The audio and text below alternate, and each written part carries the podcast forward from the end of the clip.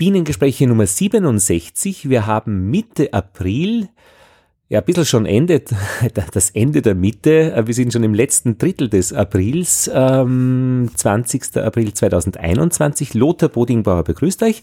Und wir haben drei Themen in dieser Ausgabe. Nummer eins, der Boden. Nummer zwei, Gelee Royal und die Immunsituation in einem Bienenvolk, die damit verbunden ist. Und wir haben einen wunderschönen Korrespondentinnenbericht aus Wien. Was ist los am Bienenstand draußen? Ja, ich glaube, wir starten einfach und zwar mit dem ersten Thema Boden. Ich bin verbunden mit Sophie Zechmeister-Boltenstern. Sie leitet das Institut für Bodenforschung an der Universität für Bodenkultur in Wien. Danke, Frau Zechmeister, dass Sie sich Zeit genommen haben, uns über den Boden zu erzählen und ganz genau genommen über einen Aktionstag, der vorige Woche an der BOKU stattgefunden hat. Was haben Sie denn da gemacht? Ja, also der Aktionstag war dazu gedacht, dass wir das EU-Programm EGP Soil vortragen, also European Joint Program Initiative über Boden. Mhm. Und das ist jetzt sozusagen, nachdem ich schon Jahrzehnte über Boden arbeite, ist jetzt in den letzten fünf Jahren plötzlich der Boden in den Mittelpunkt des öffentlichen Interesses gerückt. Ja. Und auch die EU hat jetzt plötzlich sehr großes Interesse, äh, unsere Böden zu schützen, äh, die Böden auch zum, zur Klimawandelbekämpfung äh, einzusetzen mhm. und zu verbessern und, ähm, und nimmt jetzt auch sehr viel Geld in die Hand, um das umzusetzen. Und es geht hier um die Frage, wie kann ich CO2 nachhaltig speichern und da ist der Boden wirklich geeignet dafür? Ja, genau. Und zwar, also es geht um viel mehr. Es ist sehr, ein sehr umfassendes Programm. Es geht um gesunde Böden, es geht um Bodenschutz. Aber sozusagen der Aufhänger ist einerseits die ähm, den, den Boden zu verwenden, um dem Klimawandel entgegenzuwirken und andererseits äh, durch einen gesunden Boden die Landwirtschaft auch resistenter gegen den Klima, Klimawandel zu machen. Und noch dieser eine Schritt mehr, dass die Landwirtschaft auch eine wichtige Rolle hat in der Bodenbewirtschaftung gegen den Klimawandel. Also dass genau. sie wirklich einen, einen Hebel hat, der, den man ansetzen kann in, durch die Landwirtschaft. Genau. Und zwar hat da die französische ähm, Regierung im, ähm, im Rahmen des Klimagipfels 2015 eine Initiative gestartet, und zwar die sogenannte Vier-Promille-Initiative. Äh, da gibt es sehr viel, das kann man googeln. Mhm. Und diese äh, Vier-Promille-Initiative besagt, wenn es uns gelingt, den Humusgehalt unserer Böden, also weltweit, jedes Jahr um viertausendstel äh, anzuheben und zu verbessern, dann gelingt, dann würde das theoretisch reichen, um die menschlich verursachten CO2-Emissionen einzufangen. Das klingt also, großartig. Ja. Vier Promille klingt ja auch nicht so, wie wenn das spektakulär unmachbar wäre. Ja, also es ist natürlich, es braucht viel Forschung, um ähm, um herauszufinden, wie man das am besten machen kann und wo man das am besten machen kann. Mhm. Äh, also es, es geht ja auch darum, dass dieser Kohlenstoff, dieser Humus jetzt nicht quasi als Kompost einfach auf dem Boden ähm, äh, aufgebracht wird, mhm. sondern es geht darum, dass dann dieser Kohlenstoff, der in diesem Humus vorhanden ist, langfristig gespeichert wird, also über Jahrzehnte und idealerweise über Jahrhunderte. Mhm. Sonst ist es ja nur ein quasi äh, ein, ein Durchlaufposten. Aber wie würde denn dieser Kohlenstoff, wenn ich das jetzt, so würde ich machen, nämlich den Kompost auf den Boden werf, ähm, der ist ja da jetzt in diesen ähm, Zellen der Pflanzen, der abgestorbenen Pflanzenreste drinnen. Ähm, wie würde der dann wieder gasförmig frei werden, wenn das verrottet? Naja, und zwar ist man, äh, der Boden ist ja sehr belebt. Mhm. Das ist vielen Menschen gar nicht so bewusst, dass sozusagen der Boden sehr stark atmet. Und äh, ich habe mir das ausgerechnet für, für diese Veranstaltung. Es sind jährlich 6,2 Tonnen CO2-Kohlenstoff, die Projekt pro Hektar pro Jahr aus so einem Boden ausgeatmet werden. Mhm. Und das ist ziemlich viel. Wenn man das vergleicht, das ist ungefähr achtmal so viel wie der ganze Verkehr in Österreich, wenn man den jetzt auf Hektar umrechnen würde, auf die Fläche von Österreich umrechnet, dann wird dann nur 0,8 Tonnen CO2 Kohlenstoff pro Hektar pro Jahr freigesetzt. Mhm. Also es ist ein immenser äh, sozusagen normalerweise Rückfluss des Kohlenstoffs an die Atmosphäre. Aber, na, aber normalerweise ist ja der Boden bedeckt. Das heißt, wenn Pflanzen auf dem Boden wachsen, und das sollte ja mh, hm, im Idealfall der, äh, der Fall sein, mhm. dann holen die Pflanzen dieses CO2 wieder herein, beziehungsweise sie überkompensieren das sogar, dass dann quasi diese Ackerfläche eine Netto-Senke ist für Kohlenstoff und keine Quelle. Also es sollte im Idealfall mehr ähm, CO2 gebunden werden durch die Pflanzen als durch die Mikroorganismen veratmet werden. Und wenn Sie sagen sollte, dann ist das praktisch eine Beschreibung, wie es ist. Es wird, wird üblicherweise mehr reingebunden, also eingeatmet wie ausgeatmet. Naja, das hängt von verschiedenen Faktoren ab und das ist auch etwas, was wir jetzt in diesem Programm, äh, wo 80 Millionen Euro von der EU hier investiert werden, ähm, erforschen. Und ein erster Schritt dazu ist, ist den, Mo den Boden möglichst das ganze Jahr über bedeckt zu halten. Mhm. Weil wenn eine grüne Pflanzendecke da ist, dann sozusagen ist die Bilanz ausgeglichen. Mhm. Das ist nur dann, wenn sozusagen eine Schwarzbrache ist, also der Boden offen da liegt, dann ist es eine Einbahnstraße und dann geht äh, mehr Kohlenstoff verloren, als, als hereinkommt. Mhm. Ja klar, das also weil das Einatmen äh, nicht funktioniert, wenn nichts Grünes da ist und äh, wenn es äh, unbedeckt ist, dann äh, funktioniert das Ausatmen gut. Ja. Gut, das ist ein bisschen wahrscheinlich zu mhm. schnell gesprochen, aber mhm. und, und da setzen natürlich auch wahrscheinlich Förderungen an äh, für die Landwirtschaft, dass eben der Boden bedeckt gehalten wird. Da kann man ja, also so, so weit sind wir noch nicht, aber im Idealfall nach diesen fünf Jahren, die dieses Programm ähm, dauert, haben, wissen wir dann mhm. genau, was wo die besten ähm, Strategien sind, um um diesen Kohlenstoff in den Boden hineinzubringen und auch dort langfristig festzuhalten. Und ein Ansatz und aus meiner Sicht einer der wichtigsten Ansätze, und das ist ja auch gerade für die Bienenzucht ein positiver Ansatz, ist, dass man äh, quasi die, die Flächen immer grün hält und auch sozusagen sehr viel mit Zwischenfrüchten arbeitet und ähm, ja, also dass man möglichst vermeidet, dass der Boden offen da liegt. Aber es gibt auch einige andere Maßnahmen. Mhm. Mhm.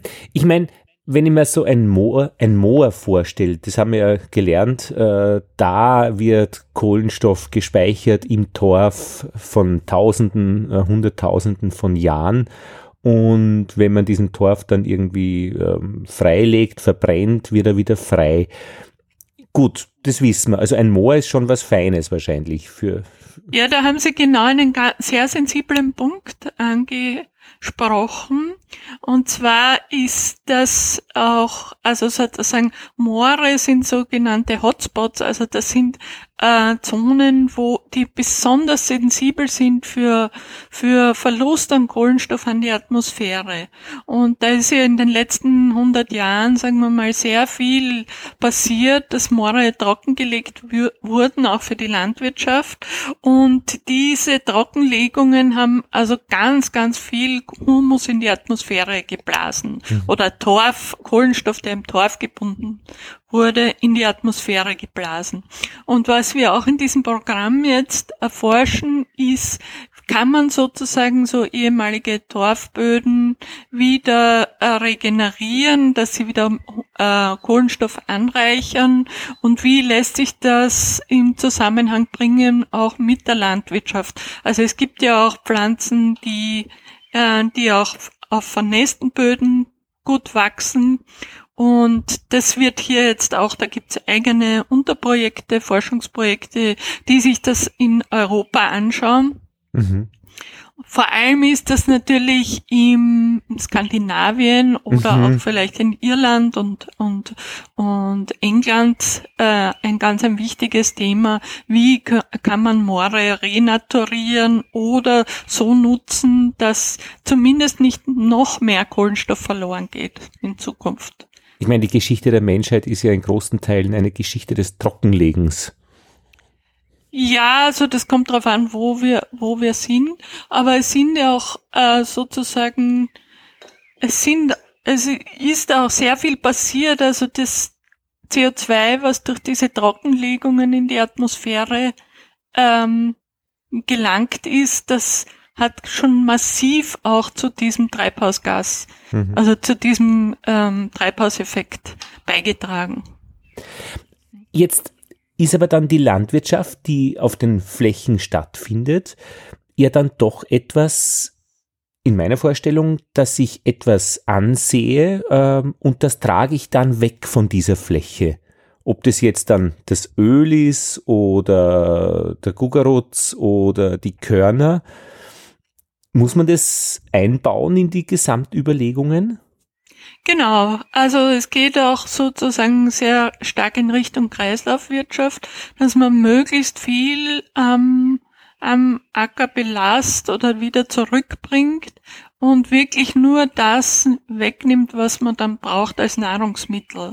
Und da gibt's auch viele Überlegungen, was wie Mulch verwendet werden kann oder ähm, eben wie Kompost zurückgebracht wird und äh, so behandelt wird, dass er dann quasi auch langlebig im Boden ist. Also zum Beispiel das Kompost mit Biokohle äh, vermengt wird. Oder wir haben ja in Österreich oft das Problem, dass, in, ähm, dass es Gebiete gibt, wo sehr viel Gülle anfällt und Stalm ist, mhm. wo aber die oft weit weg sind von den Gebieten, wo jetzt intensiv Ackerbau äh, betrieben wird. Also wenn Sie jetzt denken, Steiermark, da haben wir ein Problem der Gülleentsorgung, also in gewissen Gebieten in der, in der, in der Weststeiermark und im Machfeld haben wir sozusagen zu wenig organischen Dünger. Mhm. Und äh, das, es gilt auch darum, das zu, zu überlegen, wie kann man das sozusagen sinnvoll miteinander verbinden. Oh ja. Und den Transport muss man ja auch noch reinrechnen. Den Transport muss man auch in die CO2-Bilanz äh, äh, einrechnen. Also ich glaube, es gibt hier sehr viel, was wir neu denken müssen mhm. in der Landwirtschaft. Und gleichzeitig muss man natürlich denken, dass das Ganze noch irgendwie kosteneffizient sein mhm. soll. weil die Landwirte eh schon genug unter Druck stehen. Und ähm, darum ist es uns sehr wichtig und wir binden da auch äh, ganz aktiv in diese Forschungskonzepte ähm, Leute aus der Landwirtschaft ein, die ähm, sozusagen, die mit Ideen kommen und die auch sozusagen uns Wissenschaftlern dann sagen, nein, das geht gar nicht mhm. und das ist komplett unrealistisch. Aber ich meine, Geld ist ja auch eine Kreislaufgeschichte und im Idealfall kommt dann mehr Geld rein, wie man dafür aufwenden muss. Ähm, das wäre doch schön für die Landwirtschaft. Ja, also sozusagen, es ist auch angedacht, dass es dann irgend, irgendwann im Rahmen der Fördermaßnahmen auch Prämien geben soll, und zwar nicht nur für die Kohlenstoffbindung, mhm. dass man jetzt vermehrt Kohlenstoff in den Boden bringt, sondern auch für die langfristige Kohlenstoffspeicherung mhm. und Erhaltung, mhm. dass man zum Böden so bewirtschaftet, und da ist zum Beispiel die Bodenbearbeitung ein wichtiges Thema, dass weniger Kohlenstoff verloren geht. Ah ja. Mhm. Aber insgesamt ist doch die ist doch Landwirtschaft äh, ein Nettobilanzdefizit. Ich trage, ich mache Landwirtschaft deswegen, weil ich vom Acker was wegtrage. Also das kann sich ja gar nicht ausgehen. Naja, das kann sich schon ausgehen, wenn man eben mit, mit, also mit Kompost, mit Wirtschaftsdünger arbeitet, mit Mulchen arbeitet. Und dann gibt's noch die wichtige Möglichkeit, ähm, zum Beispiel stickstofffixierende Pflanzen anzubauen, die dann auch wieder sozusagen Nährstoffe in den Böden bringen mhm. und ähm, und so dazu beitragen, dass der, also die Bodenfruchtbarkeit auf lange Sicht verbessert wird. Mhm. Ich, ja, das ist spektakulär.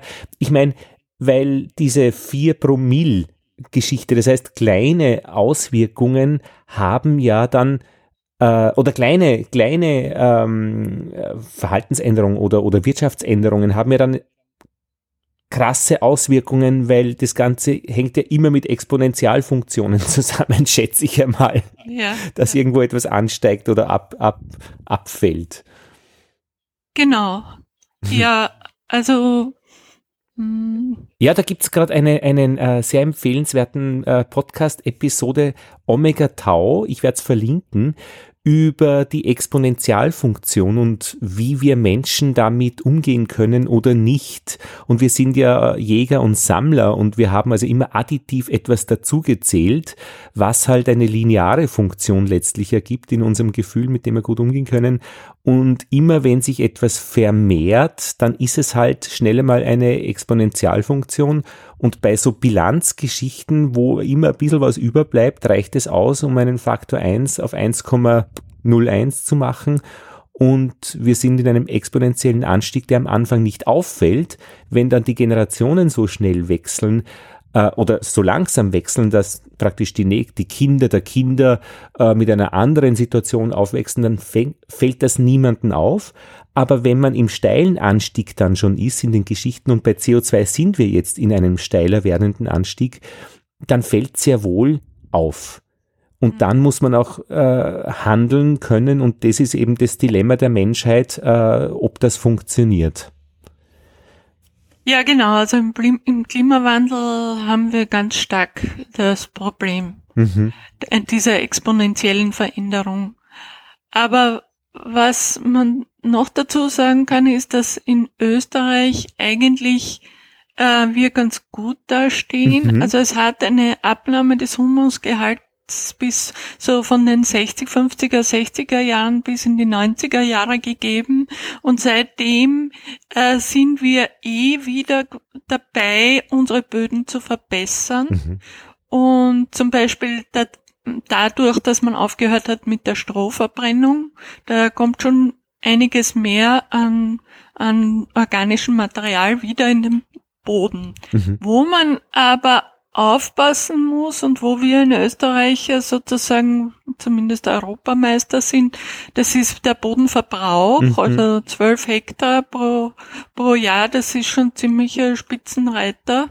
Mhm. Da, da müssen wir einfach schauen, dass das zurückgeht und ähm, das ist ein wirklich ein heißes Thema, dass also Böden für versiegelt werden und oft sind das äh, die die fruchtbarsten Böden, weil sie ja die Böden in der Nähe von den Siedlungen sind. Mhm. Und da wird überhaupt kein Unterschied gemacht, auch von der Raumordnung nicht. Ist das jetzt ein fruchtbarer Boden, der zum Beispiel viel Humus enthält, oder ist das jetzt ein, ein Boden, der jetzt eh nicht so viel, also ein sehr steiniger Boden, wo man eh nicht sehr sehr produktiv ah. arbeiten kann in der Landwirtschaft. Also da, glaube ich, haben wir einen ganz wichtigen Punkt, wo wir an, also bevor wir beginnen, die Böden zu verbessern, die landwirtschaftlichen Böden, müssen wir schauen, dass wir weniger Boden verbrauchen mhm. und dass wir auch schauen, dass sozusagen die Böden nicht äh, degradiert werden, also zum Beispiel durch Bodenerosion. Mhm. Und das ist ja auch jetzt mit dem Klimawandel durch diese Trockenperioden und dann diese heftigen Niederschläge, die wir dann oft erleben danach, äh, auch ein, ein großes Thema. Und gerade in Österreich, wo viele ähm, wo wir sehr viel, sehr starke Hangneigungen haben, mhm da geht dann natürlich gerade bei so starken Niederschlagereignissen viel Boden verloren und mhm. der ist dann abgeschwemmt und geht weg und geht in die Gewässer und ähm, da haben wir einen großen Humusverlust. Und erst müssen wir versuchen, diesen Humusverlust einzudämmen und gleichzeitig müssen wir aber auch schauen, dass wir, äh, dass wir die, den Humusgehalt unserer Böden ähm, verbessern oder zumindest bewahren. Mhm. Und das wäre dann die gute landwirtschaftliche Praxis, die man da entwickelt. Genau, ja, genau. Mhm. Genau, an dem sind wir dran und da sollten wir nach diesen ähm, fünf Jahren sollten wir ganz neue Konzepte haben. Also zum Beispiel etwas, was bisher noch nicht so angedacht wurde, durch tiefwurzelnde Pflanzen. Mhm. Also man weiß sehr, man weiß, was sich im Oberboden abspielt, spielt, aber es ist sehr mühsam zu untersuchen, was sich in ein, zwei Meter Tiefe abspielt. Und wenn wir jetzt zum Beispiel Pflanzen verwenden oder Pflanzenmischungen, weil es geht auch sehr stark um Biodiversität, Erhöhung der Biodiversität sowohl der Pflanzen als auch im Boden des mhm. Bodenlebens. Mhm. Und wenn man jetzt zum Beispiel Pflanzenmischungen hat, wo dann einige Pflanzen dabei sind, die sehr tief wurzeln, dann bringen sie mit diesen tiefen Wurzeln auch Kohlenstoff in die unteren äh, Bodenhorizonte und dieser Kohlenstoff wird dort besonders langlebig festgehalten. Mhm. Weil wir da nicht sozusagen diesen ständigen Umbruch und, und Austausch mit der Atmosphäre haben, so die Chancen, dass wenn ein Kohlenstoff mal in ein Meter Tiefe, also so ein, ein Molekül da unten angekommen ist, durch zum Beispiel durch Pflanzenwurzeln, dann äh, dann kann das auch vielleicht tausend Jahre überleben, mhm. während den Kompost, den wir oberflächlich auf äh, brauchen, der ist vielleicht in einer Saison schon wieder veratmet von den Mikroorganismen. Hm. Und das ist auch Ihr Spezialgebiet, gell? Also diese mm, äh, Mikroben oder äh, das Mikrobiom. Genau. Mhm. Ja, genau. Also mein Spezialgebiet ist äh, die Bodenmikrobiologie. Mhm. Und da könnte ich Ihnen jetzt viel erzählen, aber vielleicht ein Punkt, was wir forscht haben vor, mm, also wo wir eine Publikation rausgebracht haben jetzt, das noch nicht so, also auch was ziemlich Neues ist, das ist die, die Wichtigkeit die, des Bodenmikrobioms, also das heißt alle Mikroorganismen, Bakterien und so weiter, die da im Boden leben, auch für die Gesundheit unserer Nahrung. Und mhm. der, das menschliche Mikrobiom, das wissen wir, wir tragen als Menschen eineinhalb Kilo äh, Bakterien mit uns herum, in unserem Darm, auf der Haut, in der Lunge und so weiter, die ganz, ganz wichtig sind, mhm. zum Beispiel auch für die Immunabwehr jetzt in heutigen Zeiten mhm. oder damit wir keine Allergien entwickeln. Also wir haben diese guten Mikroorganismen, die für uns arbeiten und uns bei der Verdauung helfen und äh, die unsere Haut schützen etc. Mhm. Und und da haben wir geschaut, woher kommen diese Mikroorganismen und konnten zeigen, dass äh, also quasi in frühen Gesellschaften sehr viele dieser Mikroorganismen aus dem Boden gekommen sind und dass wir heute durch halt teilweise sehr übertriebene Hygiene mhm. und Stadtleben und so weiter gar nicht mehr diesen Kontakt haben mit Boden und deshalb auch unser Mikrobiom viel weniger divers ist als mhm. das unserer Vorfahren. Sie meinen also die Karotte, die ich aus der Erde ziehe und dann abwasche, da ist immer noch ein bisschen Dreck dran. Genau, genau. Und auch in der Karotte drinnen sitzen mhm. Bakterien. Und wenn das Ganze jetzt äh, komplett sterilisiert wird und, und äh, sozusagen verarbeitet wird und dann noch sozusagen durch mit, mit ähm, ähm, also mit irgendwelchen Mitteln versetzt wird, damit es sich lang hält in Konservendosen oder so, mhm. dann, äh, dann ist da nichts mehr Lebendiges drinnen. Mhm. Und wenn man zusieht, äh, zusieht, ich sehe manchmal Kakteensamen aus und da kommen dann kleine Kakteen raus und wenn alles funktioniert, alles gut ist, dann werden die auch groß, aber wenn einmal der Pilz zugreift, über Nacht fallen die in sich zusammen und sind gläsrig, wässrig und das war's dann mit dem Kaktus, mhm. mit dem kleinen. Mhm. Also mhm. das ist schon ein Wechselspiel, das normalerweise unauffällig ist, aber wenn es zugreift, passiert einiges.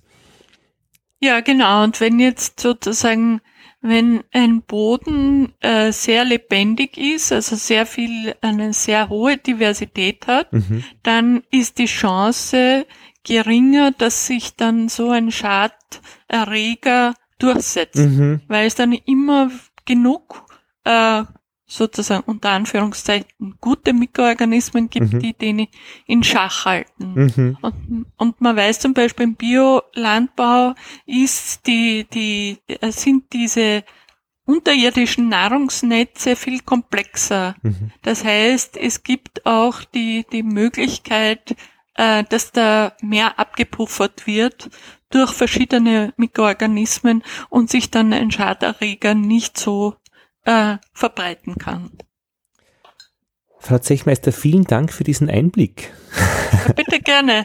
Wir werden das Thema äh, scharf im Auge behalten, wann immer etwas ähm, hörbar oder lesbar wird, weil es ist schon eine Aufmerksamkeitsfrage, finde ich. Also man kann das, den Boden völlig ignorieren.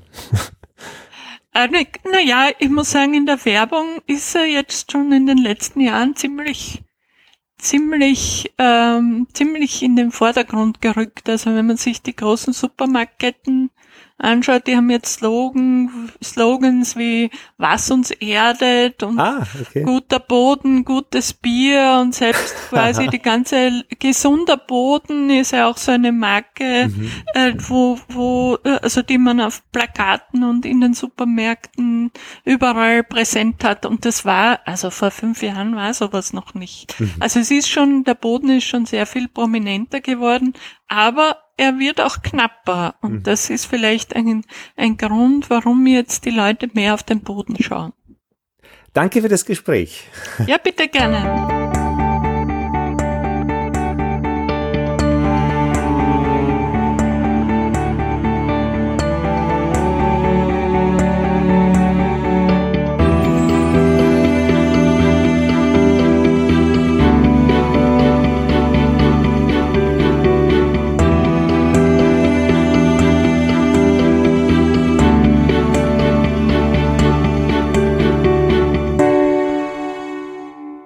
Ja, wir sind im zweiten Teil dieses Bienengesprächs und kommen damit an zum zweiten Halt, Haltestelle Immunbiologie. Die Frage ist, kann man Bienen eventuell impfen gegenüber diesen Varroa-Milben, Viren, die wir uns da oder die sich, sie sich da einhandeln? Aber das ist ein bisschen so eine, eine populäre Formulierung. Kann ich Bienen impfen? Nein, natürlich kann ich sie nicht impfen. Und Dalial Freitag forscht an der Universität Graz genau an diesem Thema Immunbiologie in sozialen, bei sozialen Lebewesen und wie das so generationsübergreifend weitergegeben wird. Hallo Frau Freitag, danke, dass Sie Zeit haben. Ja, hallo, guten ich freue mich sehr. Das ist Ihr Thema, gell? Immunbiologie. Absolut. Immunbiologie war schon, ich glaube, mein großes Interesse, als ich meine Masterarbeit irgendwann mal angefangen habe. Ja. Warum eigentlich? Weil ich glaube, was mich immer interessiert hat, ist, wie Organismen mit Stressoren in Umwelt klarkommen mhm. und wie sie überleben können. Und ich glaube, Immunität, was ja eigentlich uns schützt gegen Umweltstressoren, das sind die Pathogene, ist eine, eine hervorragende Beispiel dazu. Mhm. Ich kenne das ja vom äh, Laufen, Lauftraining. Da heißt es immer, wenn man zu viel trainiert, ist der Körper gestresst und da ist man dann anfällig für Infektionen. Naja, wenn man so viel stresst, dann stimmt es schon, aber so ein bisschen Stress ist eigentlich gesund. Und ähm, ich glaube, ein Problem, warum wir so krank heutzutage ganz oft sind, dass wir vielleicht nicht genug Stress haben, was jetzt physisches Stress zum Beispiel angeht. Wir haben sehr viel geistliches Stress natürlich heutzutage. Aber eigentlich äh, ein bisschen mehr sich bewegen äh, ist sehr gut für Immunität.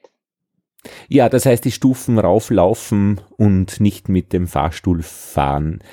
Genau, sowas zum Beispiel. Oder nach Hause laufen, äh, statt äh, fünf Minuten mit Auto zu fahren, äh, könnte man äh, 20 Minuten laufen, um ehrlich gesagt. Oder ich, ich habe vor kurzem jemanden getroffen, der sehr stolz gesagt hat, dass äh, der Weg mit Auto dauert genau eine Minute äh, zu arbeiten. Ich habe gedacht, hm, naja, eigentlich könnte man auch dann die fünf Minuten wahrscheinlich laufen. Ne? Mhm. Das ist schon dann ein bisschen gesunder. Ne? Ja, und auch zum Beispiel in Salzburg, wenn man da in der Innenstadt arbeitet und zu Fuß hingeht über diesen, ich glaube Mönchsberg heißt das, da braucht man eine Stunde. Das ist aber eine schöne Stunde, die man da erlebt. Ja, absolut. Ich bin eigentlich, ich glaube, immer zur Arbeit gelaufen. Äh, und ich glaube, die längste war so circa 45 Minuten hin und 45 Minuten zurück. Äh, ja, wenn es regnet, ist das vielleicht nicht so angenehm, mhm. aber mhm. ich glaube, es ist gut. Das sieht aus für mich so ein bisschen wie Meditation. Da, mhm. da geht man einfach und ja, denkt man über die Sachen nach und äh, schafft man so ein bisschen Abstand zwischen Arbeit und zu Hause. Genau. Jetzt kann man aber sagen, die Bienen sind ja eh ständig unterwegs. Die fliegen ja, die lassen ja nicht fliegen, die fliegen selbst. das stimmt. Natürlich nicht alle Bienen, weil Bienenstock ist ja ein sehr komplexes Organ oder, oder, oder, oder, oder Community, könnte man sagen. Und da sind die Bienen, die tatsächlich ständig unterwegs sind, ähm, über den Tag natürlich, nicht am Nacht. Und da sind die Bienen, die eigentlich nie den Bienenstock lassen. Ne? Mhm. Die bleiben immer drinnen, beziehungsweise auch die Göningen. Und auch die neugeborenen Bienen brauchen Immunabwehr, die irgendwo herkommen muss. Absolut. Immunität äh, oder Bereitschaft äh, gegen Krankheiten zu kämpfen ist sehr, sehr wichtig, wie wir auch heutzutage natürlich sehen. Ne? Äh, was passiert, wenn wir nicht vorbereitet sind zu einer, einer Welle von, von äh, viralen Krankheiten. Ne? Alles bricht auseinander. Und natürlich, desto früher wir immun sind gegen bestimmte Krankheiten, desto besser es ist. Und das geht auch natürlich neugeborene Bienen an. Und hier reden wir jetzt über die Larven und nicht neugeschlüpften äh, äh, Arbeiterinnen. Ja, das beginnt ja, das Bienenleben beginnt ja schon im Ei, oder? Also ich meine. Genau, genau. Es gibt auch die Eiparasite oder die Krankheiten, dass eigentlich auch die Eier äh, angreifen. Ja, und wenn man sich das vorstellt, das ist ja wirklich interessant. Ähm, wie schnell, ich glaube, ich habe es im ersten Teil dieses, ähm, dieser Ausgabe auch schon angesprochen, ähm, wenn man einen kleinen Kaktus hat äh, und dem geht's gut, ist alles fein, aber wenn da irgendwas ist und die Pilze greifen zu, dann verschwindet der sofort und fällt in sich zusammen wie ein Geisterwesen und das könnte ja theoretisch diesem Ei auch passieren, dass da irgendetwas übernimmt und das Ei schafft es nie, äh, dann sich letztlich ähm, zu einer Larve ent zu entwickeln. Ich, das ist ja nicht Absolut. trivial, also. Absolut. Der Kampf um der Mik äh, des Mikrobioms, um, um Nährstoffe. Absolut. Ich, es gibt immer Kampf quasi für die Ressourcen und, und die Ernährung. Und es ist die ganze Organismengruppe Parasitoiden, die sich spezialisieren äh, die Eier von anderen Insekten anzugreifen und in, äh, ihre eigenen Eier da reinzulegen. Jetzt Bienen haben solche Parasitoiden nicht, mhm. aber, aber viele andere Insekten schon, zum Beispiel Schmetterlinge. Äh, und das wird auch in den Pflanzenschutz eingesetzt, natürlich. Aber wenn ich da gleich wirklich frage, als, als, als, als Kind würde mich da sofort interessieren, was macht denn so ein Bienenei, damit es nicht von Bakterien oder Pilzen zerfressen wird? Ja, hier sind natürlich äh, äh, zwei unterschiedliche Schienen von, äh, von Widerstand sozusagen. Es ist eine sogenannte soziale Immunität, äh, wo dann die Arbeiterinnen, in diesem Fall Ammenbienen, die Eier natürlich sauber halten mhm. äh, und äh, mögliche Sporen äh, wegputzen das machen die eigentlich auch tatsächlich. Ähm, und von der anderen Seite ist dann natürlich, gibt es die Substanzen, äh, unterschiedliche Proteine zum Beispiel, was die Königin selbst ins Ei äh, mitgeben kann. Das ähm, gibt es ja bei uns auch. Zum Beispiel die Antikörper werden von Mutter äh, zu dem Neugeborenen oder auch die so entwickelnde Embryo weitergegeben. Mhm. Und die dann schützen den äh, entwickelnden Organismus gegen Krankheiten. Ah, ja, ja, ja, ja. In Ihrer letzten Arbeit haben Sie die Rolle von Gelee Royal untersucht. Genau, so haben wir. Was haben Sie da gemacht? Da haben wir gemacht, eigentlich, das ist so eine, eine Nachfolgeforschung zu der vorherigen Forschung, wo wir gezeigt haben, dass tatsächlich Impfung auch in Bienen, bei Bienen möglich ist. Äh, und wie es weitergegeben wird, war natürlich so eine eine Rätsel, wie passiert es dann zwischen den Bienen im Bienenstock. Mhm. Äh, und in diesem Lesson Paper, äh, was auch über die soziale Immunität äh, erzählt, äh, haben wir gezeigt, dass die äh, wenn, wir können das wahrscheinlich Impfstoff nehmen, wenn wir wollen, aber, oder die Fragmente von von Bakterien. Das heißt dann nicht die ganze Bakterien mehr. Die Bakterien sind verdaut mhm. äh, in, äh, im Verdauungssystem von, äh, von Arbeiterinnen.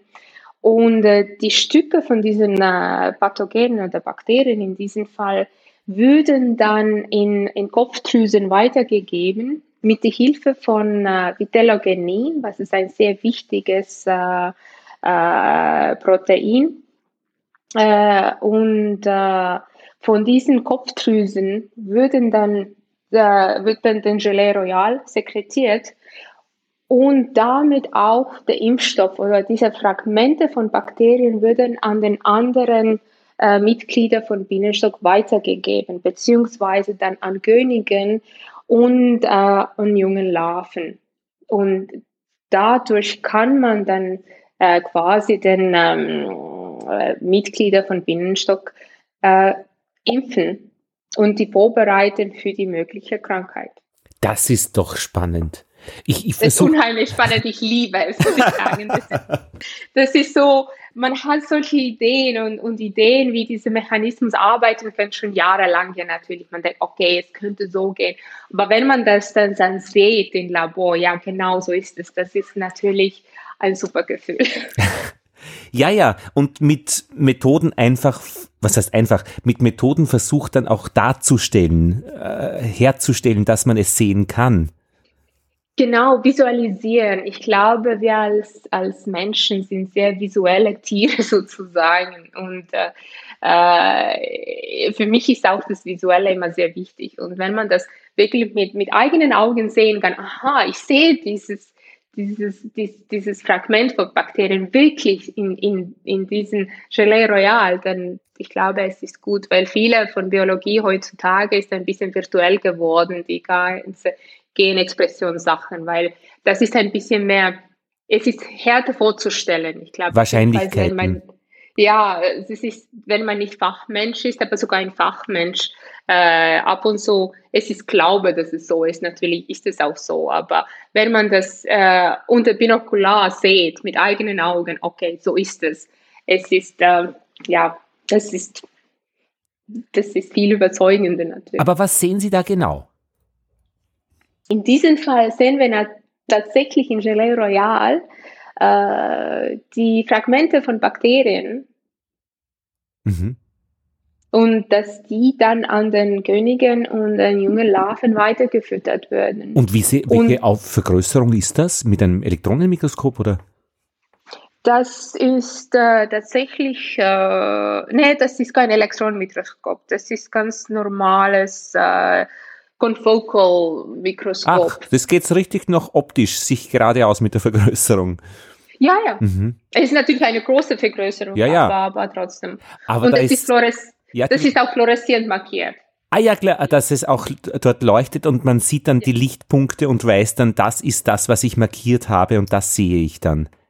Genau, genau. Und dann muss ich das Ding gar nicht groß sehen, sondern der, der, das, das Licht erzählt mir dass dort das ist. Genau, mhm. genau, genau. Ja, ja, ich verstehe. Aber ich verstehe, was Sie meinen damit. Ich sehe es wirklich im Gegensatz zu, ich sehe vielleicht äh, eine Linie äh, von, einem Makro, ähm, äh, von einem Massenspektroskop oder eine Wahrscheinlichkeit als Ergebnis einer, eines Zusammenhangs. Mhm. Sie haben das mhm. auf der Bank.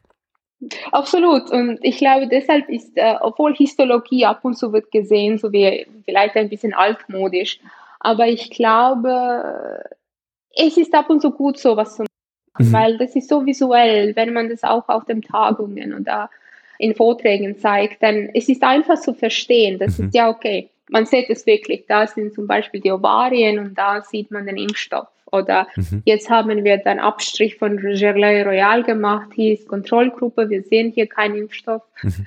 Uh, und hier ist äh, Treatment und da sieht man ganz klar, dass die mhm. Fragmente von Bakterien da sind.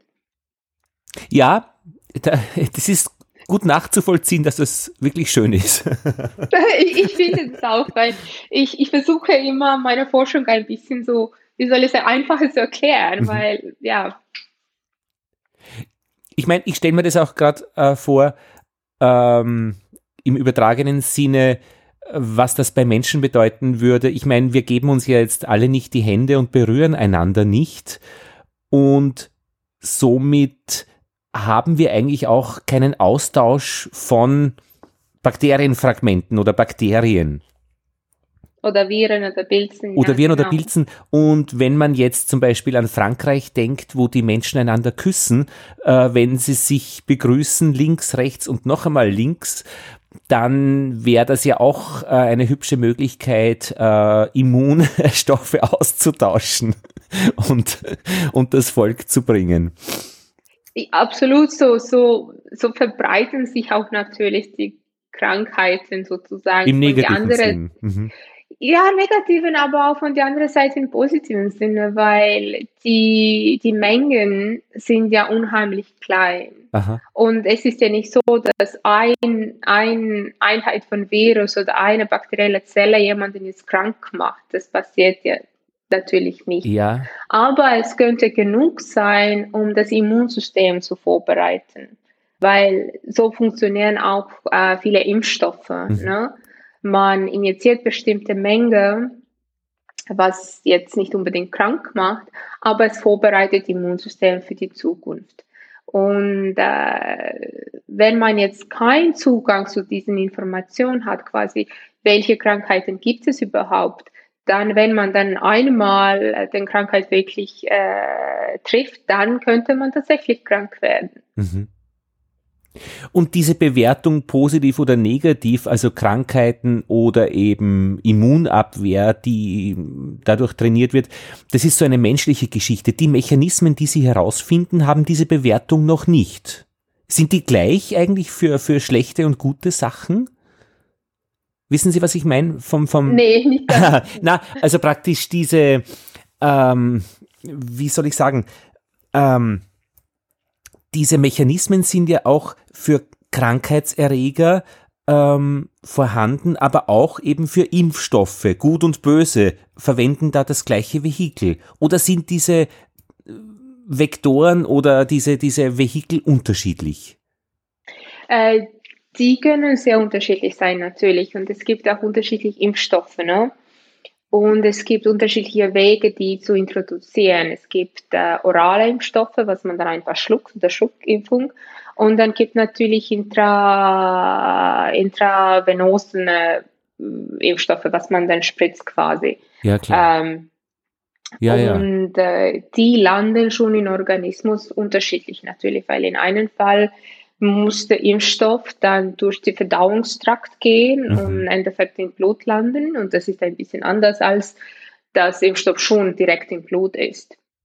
Klar, äh, ja, ja. Und äh, äh, wenn man jetzt über Kranksein redet versus geimpft sein, dann Impfung ist normalerweise raffinierte Version von äh, Krankheitserreger. Mhm. Man benutzt nur Teil von den Krankheitserreger und nicht die ganze oder der Krankheitserreger ist getötet zum Beispiel. Das ist sehr, sehr äh, breit äh, benutzt.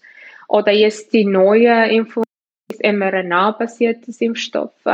Und natürlich, die alle funktionieren ein bisschen anders. Mhm. Ende, Endeffekt ist natürlich das Gleiche.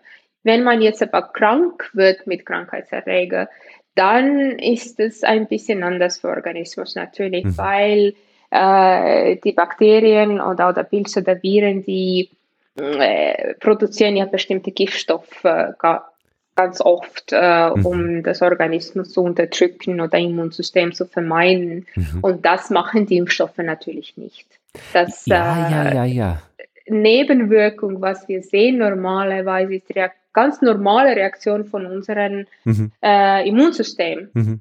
weil es passiert mit jedes Mal, wenn man ein bisschen erkältet ist, passiert genau das Gleiche. Man hat ein bisschen Halsweh, man hat ein bisschen Fieber, aber das ist eigentlich, ich würde sagen, das ist gut als Immunbiologin. Ich würde sagen, das ist gut. Mhm. Genau das, was der Organismus machen muss. Das bedeutet, es verteidigt dich gegen Krankheit. Die alle Immunabwehr, die ganze Immunabwehr ist hochgewahrt. Ge, äh, äh, es ist quasi, es läuft in hohen Touren. Es hat der Krankheitsträger anerkannt und er macht etwas gegen das. Das ist gut, aber ja. die Nebenwirkungen tatsächlich sind Kopfweh, verstockte Nase und, und ein bisschen Fieber. Jetzt habe ich eine Impfung bekommen gegen Corona mit AstraZeneca und habe absolut nichts gespürt. Vielleicht war mir am nächsten Tag vielleicht einen Tick schwindlig, aber das hätte ich wahrscheinlich gar nicht bemerkt, wenn ich nicht extra äh, geachtet hätte. Heißt das, ähm, das hatte keine Wirkung? Nee, das heißt nicht unbedingt, dass es keine Wirkung hatte. Es ist auch tatsächlich so, dass ähm, unterschiedliche Menschen reagieren unterschiedlich. Krank sind wir auch alle unterschiedlich. Ne? Das ist schon die Tatsache. Wir, mhm. äh, manche sind länger, manche sind kurzer. Äh, unser Immunsystem ist auch sehr komplexes System natürlich. Und tatsächlich muss ich auch sagen, Männer und Frauen und, und auch in unterschiedlichen Alter reagieren unterschiedlich auf die Krankheiten und auf Impfstoffen. Mhm. Ja. Und haben Sie gut geschlafen vorher? Ja. Das ist sehr wichtig. Schlafen ist schon gut, gell? ja, genau. Schlafen ist gut und Schlafen ist auch gut, wenn man geimpft wird. Ja, ja, ja, also schlafen, ich habe das echte, äh, den, das echte Privileg, ich kann immer schlafen, wenn ich möchte, ähm, kann man meine Arbeit rundherum einteilen und ich weiß, seit ich, als äh, meine Kinder zur Welt gekommen sind, wusste ich das noch nicht, dass das Erste, was man tun muss, wenn man Kinder hat, die klein sind und wenn man Zeit hat, man muss schlafen und mhm. dann die anderen Dinge machen erst. Erst, weil sonst ist mein Teufelsküche mit Energiehaushalt und was weiß ich, also das ist, äh, das weiß ich seither, ja. Mhm. Gut schlafen ist sehr wichtig für ein gesundes Immunsystem. Ja. Sehr. Warum eigentlich? Ja, genau das, das Gleiche, weil in, in Schlaf reparieren viele Zellen sich und mhm. viele, viele Systeme und unter anderem auch Immunsystem. Mhm. Ähm, wir hatten in einer der letzten Folgen kurz angesprochen die Überlegung, ob man nicht, wenn man als Imkerin, als Imker arbeitet, ähm, da hat man ja das Gefühl, man wird weniger krank, weil man ständig von Bienen gestochen wird. Und bei mir ist es tatsächlich so, seit wir Bienen haben, seit fünf, sechs Jahren, äh, war ich eigentlich nicht mehr krank. Das kann Zufall sein, Korrelation und nicht Kausalität. Aber dann war eben die, die Fragestellung, es gab einmal im Netz was, dass vielleicht Imker besser gegen Corona geschützt sind und nicht so schnell krank werden. Es hat sich dann ein Hörer gemeldet, das wurde äh, schon untersucht und die Antwort scheint nein zu sein, sind nicht besser geschützt. Mhm. Also das war eben so eine, eine Idee, wenn man, wenn man eben ähm, das weiterdenkt, ob das nicht sein könnte. Ja, es kann aber sein, dass die Imker normalerweise einfach ein bisschen mehr aktiv sonst ja. draußen sind. Ja, ja. Und mhm. mehr Sonne und auch, wahrscheinlich essen nicht alle Honig, aber Honig ist auch sehr gesund. Ne? Ja. Ähm, und deshalb einfach auch ein bisschen mehr aktives Lebensstil. Ne? Ja. Und mhm. ja, Bienengift äh, sollte auch ab und zu gut sein, ne, wenn mhm. man so gestochen wird. Ausnahme, man wird allergisch natürlich, das ist dann nicht so gut. Aber ja. tatsächlich, äh, es wird ja auch von Immunsystem anerkannt und es kann sein, dass es auch so bestimmte stimulierende Wirkung hat. obwohl ich mhm. das jetzt unbedingt nicht empfehlen würde. Ja, ja. Es kann auch tatsächlich zu sehr schweren Allergien und, und äh, Probleme fügen, wenn man gestochen wird. Ja. Ich bin Gott sei Dank nicht allergisch bisher. Ich kriege auch jedes Jahr Paarstiche ab. Das ist genau. ganz normal, ich glaube, wenn man mit Bienen arbeitet. Ich habe aber schon durch beim Lesen von Literatur mitgekriegt, ein bisschen diesen äh, äh, Respekt oder Aspekt, äh, dass man jetzt sich schon schützen soll vor Stichen. Also nur, nur, juhu, juhu, ich werde gestochen, ist nicht so ganz gescheit. Ich würde das auch nicht empfehlen, weil ich äh, quasi von der Forschungsseite, ich kenne sehr viele Leute, die mit Bienen gearbeitet haben in Universitäten und die tatsächlich danach schwer allergisch geworden sind. Mit der Zeit ist das so? Mit, ja. Kann das sein mit ja. der Zeit über die? Ja, ja genau. Mit der Zeit und das äh, auch eine sehr gute Freundin von mir, sie hat selbst Bienen und ich glaube, jetzt ist sie wirklich relativ allergisch. Sie, sie haben auch immer EpiPen mit, wenn die mhm. auf dem Welt gehen, äh, Feld gehen, weil vorher, ich glaube, die erste Stich war, naja, es war ein bisschen dick, meine, mhm. mein, mein Finger, aber war nicht so schlimm. Und jetzt ist es tatsächlich, letztes Mal war sie im Krankenhaus. Mhm. Deshalb, ich würde dieses Juhu, Juhu jetzt nicht empfehlen und immer sehr bewusst äh, mhm. Sein, ob da Probleme gibt oder nicht. Aber ich meine, wenn weil, jemand, ja, Entschuldigung. Mhm. Ja, weil die Allergien sind immer häufiger und häufiger geworden. Es teiligt auch unser Lebensstil ist sehr steril geworden. Jetzt die letzte Jahr sowieso alles versterilisiert, was eigentlich für Immunsystem nicht gut ist. Und da ist auch tatsächlich diese Möglichkeit, wenn das Immunsystem etwas Fremdes sieht, dass es total durchdreht. Mhm. Und ähm, und das ist genau, was Allergien sind. Und die Bienenallergie oder eigentlich die Allergie gegen Bienengift ist einer von denen. Mhm. Das heißt, auch diese Gesamtheit der Stressfaktoren, der negativen Stressfaktoren der Umwelt ähm, können sich geändert haben und dann ist eben dann ein Bienenstich äh, dann ein bisschen zu viel eben, dass da irgend Kön könnte ja. sein. Sie haben jetzt auch den Honig angesprochen. Also Ihre Forschung war, weil Gelee Royal ja so ein äh, Material ist, das wirklich von den äh, Bienen im Volk erzeugt wird und durch diese Kontakte dann diese Bakterienfragmente die Immunität weitergegeben wird und ausgetauscht wird und das dann natürlich auch zu den Larven kommt und zu, ähm, die das fressen. Mhm. Ähm, aber genau, Gelee Royal wird ja nur verfüttert, wenn äh, es äh, eine Königin werden soll. Das heißt, der Schmäh oder die große Geschichte liegt im Austausch schon vorher zwischen den Bienen, die Gelee Royal erzeugen. Ja. Und hat der Honig eigentlich die gleiche Rolle? Weil da wird ja auch äh, Honig bei der Erzeugung weitergegeben, weitergegeben, weitergegeben.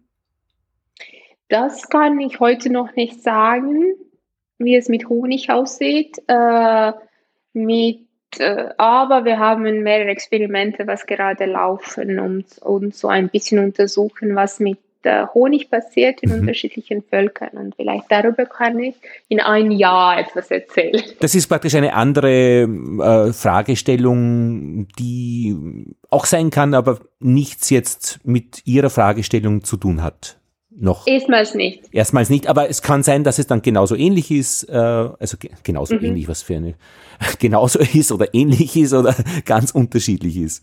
Ja, ja ich meine, Selbstheilungsmechanismen sind, äh, sind so andere Themen, was ich auch untersuche. Ich habe hauptsächlich meine Experimente mit Ameisen hier gemacht. Ja. Aber wir haben schon gezeigt mit Ameisen, dass wenn die Ameisenvolk infiziert ist, dann sind tatsächlich so, wie soll ich sagen, das Medizin aus dem Umwelt äh, aussuchen und an sich nehmen und die wirklich Selbstheilung äh, ausführen können. Diese Selbstmedikation von genau. Ameisen. Wie geht das? Die, ja. Ich meine, Wissen ist so eine Geschichte. Äh, ich frage mich ja immer, wie weiß man, dass ein bestimmtes Kraut gegen, keine Ahnung, Wasser in den Nieren äh, hilft. Aber wenn man es einmal weiß, dann kann man es ja einsetzen. Aber die, wie wissen das die Ameisen? Keine Ahnung. Mhm. Aber wenn sie das machen, wenn, dann machen sie es. Wie geht es? Aber die, die können das schon machen. Die, ich glaube, was passieren könnte, dass die einfach quasi, wie soll ich sagen, wir ab und zu haben auch äh, einfach das Lust, etwas anderes zu essen. Ja. Und das ist Lust. nicht immer mhm. ganz klar, warum. Ne? Ja. Weil plötzlich will man Fisch heute haben mhm. oder, oder, oder, oder im Sommer oder so will man mehr Salat oder sowas ja. essen. Oder im Winter, wenn man wirklich mehr Energie braucht, denkt ach, könnte man jetzt ein schönes Steak oder, oder sowas. Mhm. Und das ist ja alles unterbewusst, ne? Mhm. Eigentlich. Und äh, tatsächlich könnte es auch sein, dass äh, auch bei Insekten, wenn äh, die krank sind, da gibt es ja so Interaktion zwischen Nervensystem und, und, äh, und Verdauung und Immunität, mhm. dass die vielleicht dann wirklich irgendwie unterschiedliche Rezeptoren einfach aktiv werden und denken, okay, heute gehe ich nicht Nektar, Nektar sammeln auf diese Pflanze, sondern auf die andere Pflanze, weil es riecht heute besser. Ja. Oder schmeckt halt besser, weil wir machen ja eigentlich das Gleiche, ne? wenn man darüber nachdenkt, wenn man so ein Buffet hat, wo man alles aussuchen kann, mhm. dann denkt man, ach, ich habe Lust auf das. Ne? Mhm. Ich schon, wenn man darüber ein bisschen so nachdenkt, auch ich hätte gern das. Oder wenn man ein Menü vor sich hat. Ja. Hm, was will ich denn gern heute essen? Fisch. Ja, ja, ja. Und die Rezeptoren spielen hier eine Rolle. Ha, großartig. Ich merke es auch, wenn ich lange laufe, ähm, dann weiß ich nachher genau, was ich essen möchte. Ja, sehen Sie. genau, weil, weil Organismus irgendwie das so kommuniziert, hm, jetzt brauche ich das. Ja, Und wenn ja. man auf das hören kann, ist nicht immer einfach, ne? Mhm.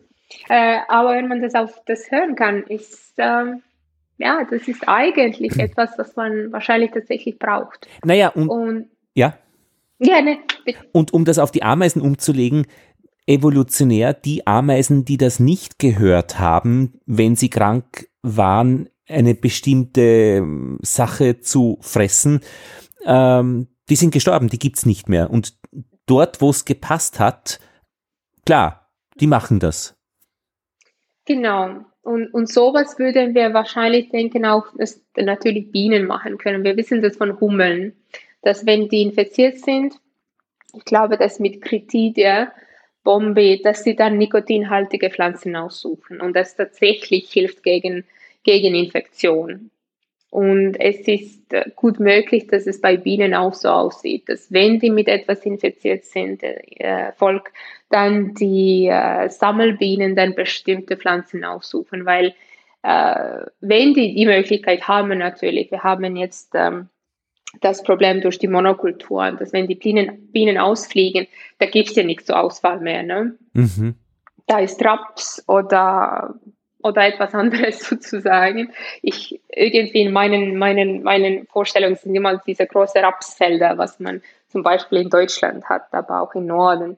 Äh, oder Maisfelder, wenn man jetzt über, über Staaten redet, dass äh, diese Möglichkeit vielleicht sich selbst zu heilen ist auch nicht so groß mehr, mhm. beziehungsweise bei den Bienen. Wir reden sehr viel über die Bienengesundheit. Und ich glaube, hier ist auch eine sehr wichtige und interessante Frage, ist einmal natürlich Impfung, von der anderen Seite, äh, was würden die gern essen, wenn die gestresst sind? Mhm. Und äh, wir, wir als Menschen wissen, dass vielfältiges Essen ist gesund. Warum sollte das anders für die Bienen sein? Ne? Mhm. Und mhm. tatsächlich diese Möglichkeit, einfach auf, der, auf die Wiese zu gehen und die Pflanze auszusuchen, auf was die Lust haben und nicht auf den Raps zu gehen zum Beispiel. Ich benutze Raps halt einfach. Ja, ja. Nicht, weil Raps jetzt schlecht wäre. Ich, ich liebe Rapshonig, muss ich sagen. Mhm. Aber ja.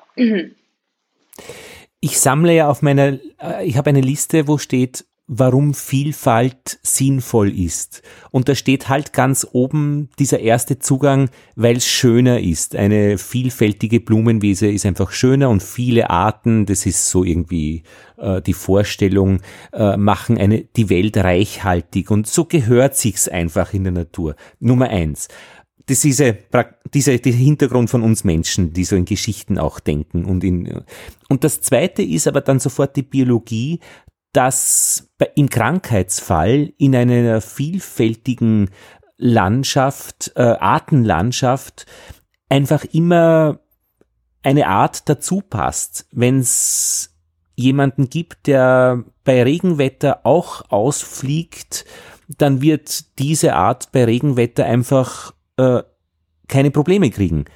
Und jetzt habe ich aber durch Sie Nummer drei erfahren auf dieser Liste, dass im Krankheitsfall die Vielfalt garantiert, dass sich Lebewesen, die etwas Bestimmtes brauchen, die Lust auf etwas haben, um sich in diesem Fall ähm, zu heilen, auch das Angebot in dieser Vielfalt da haben. Und das gilt natürlich sicherlich auch für Vögel, denke ich, die halt mhm. bei den Insekten genauso eine gewisse Auswahl möglicherweise ähm, brauchen. Ab Absolut. Und das geht weil das geht für die, für die Bestäuber wie Honigbienen, Hummeln ähm, äh, oder Wildbienen insgesamt, aber auch für die Ameisen, die sich aus Nektar ähm, und von anderen Insekten äh, ernähren. Äh, wenn Vielfalt nicht da ist, dann kann es denen auch nicht gut gehen, beziehungsweise die sind ja gestresst durch schon durch Monokulturen, durch, äh, durch Habitat Fragmentation quasi und durch Pestizide mhm. natürlich. Dann, und wenn dann auch nichts Gutes Essen gibt, dann mhm.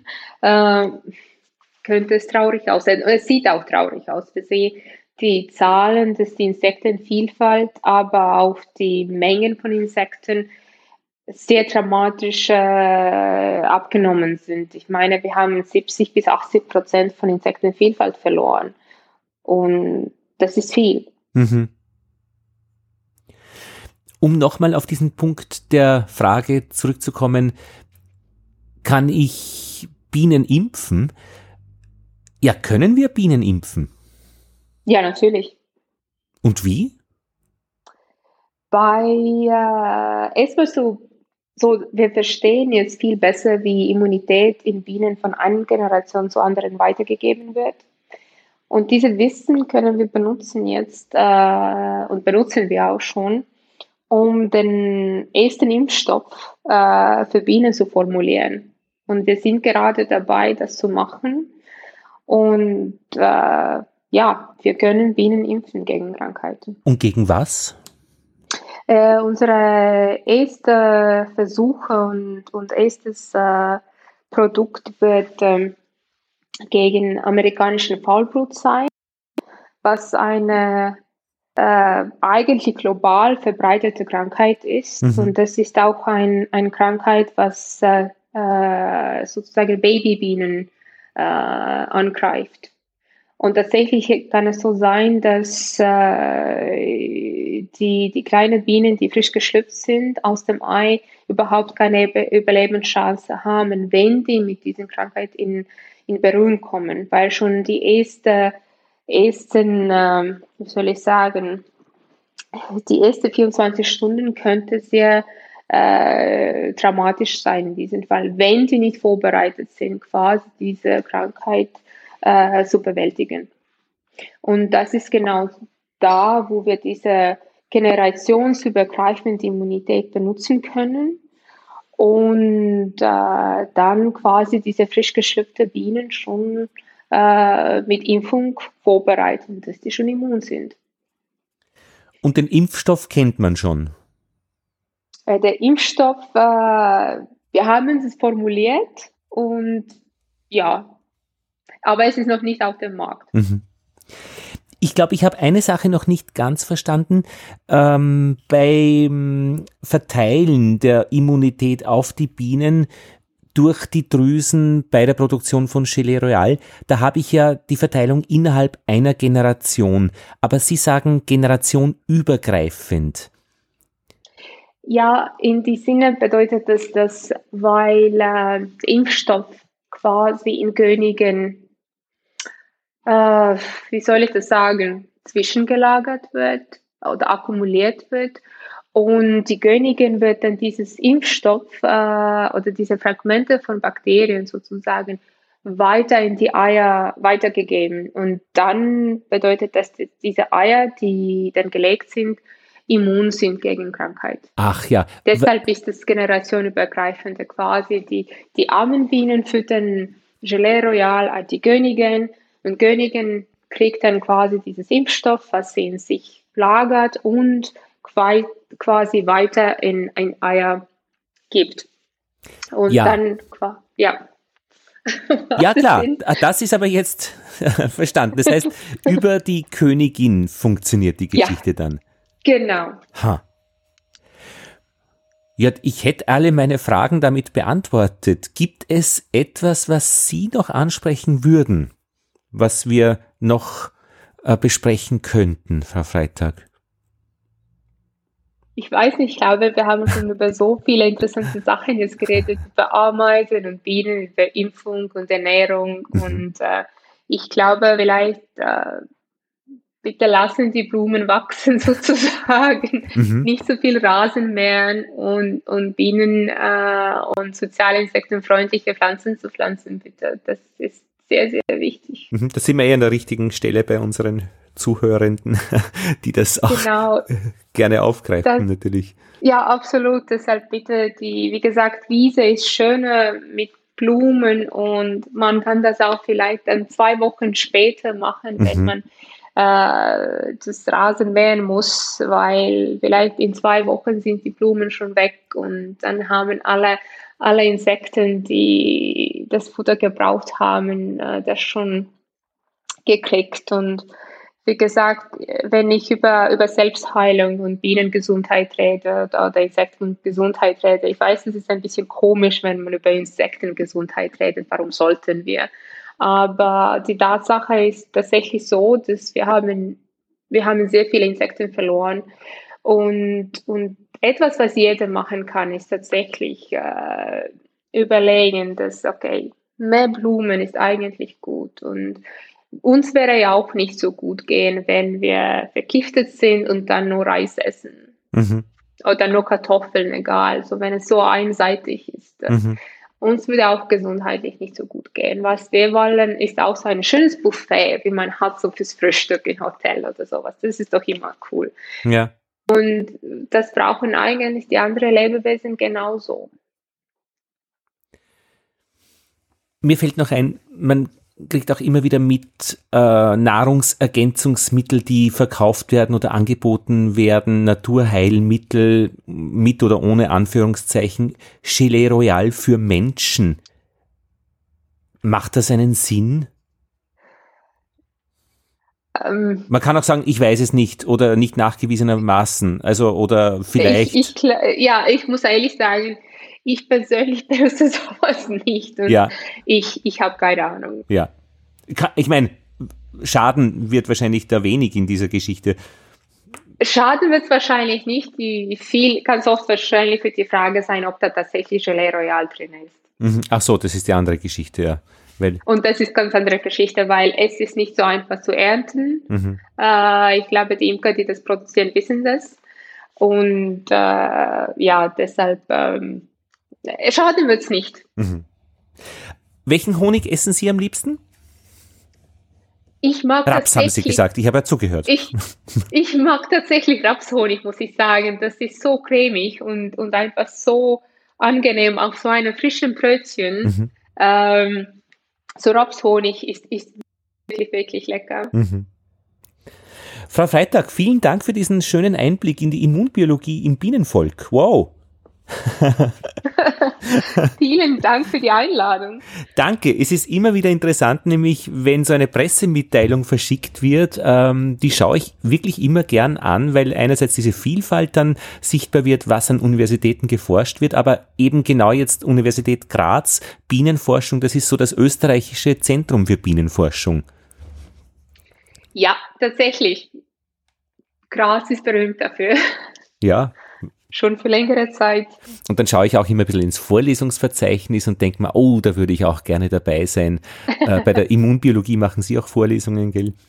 Ja, ja genau. Ich, ich mache Immunbiologie für die Masterstudenten und, ja. und für Bachelorstudenten. Und es macht sehr viel Spaß, muss ich sagen. Ja, ja, dann vielen Dank und wir kommen jetzt in diesem ähm, Bienengespräch im April 2021 zu unserer Korrespondentin, nämlich zu Andrea Ries aus Wien.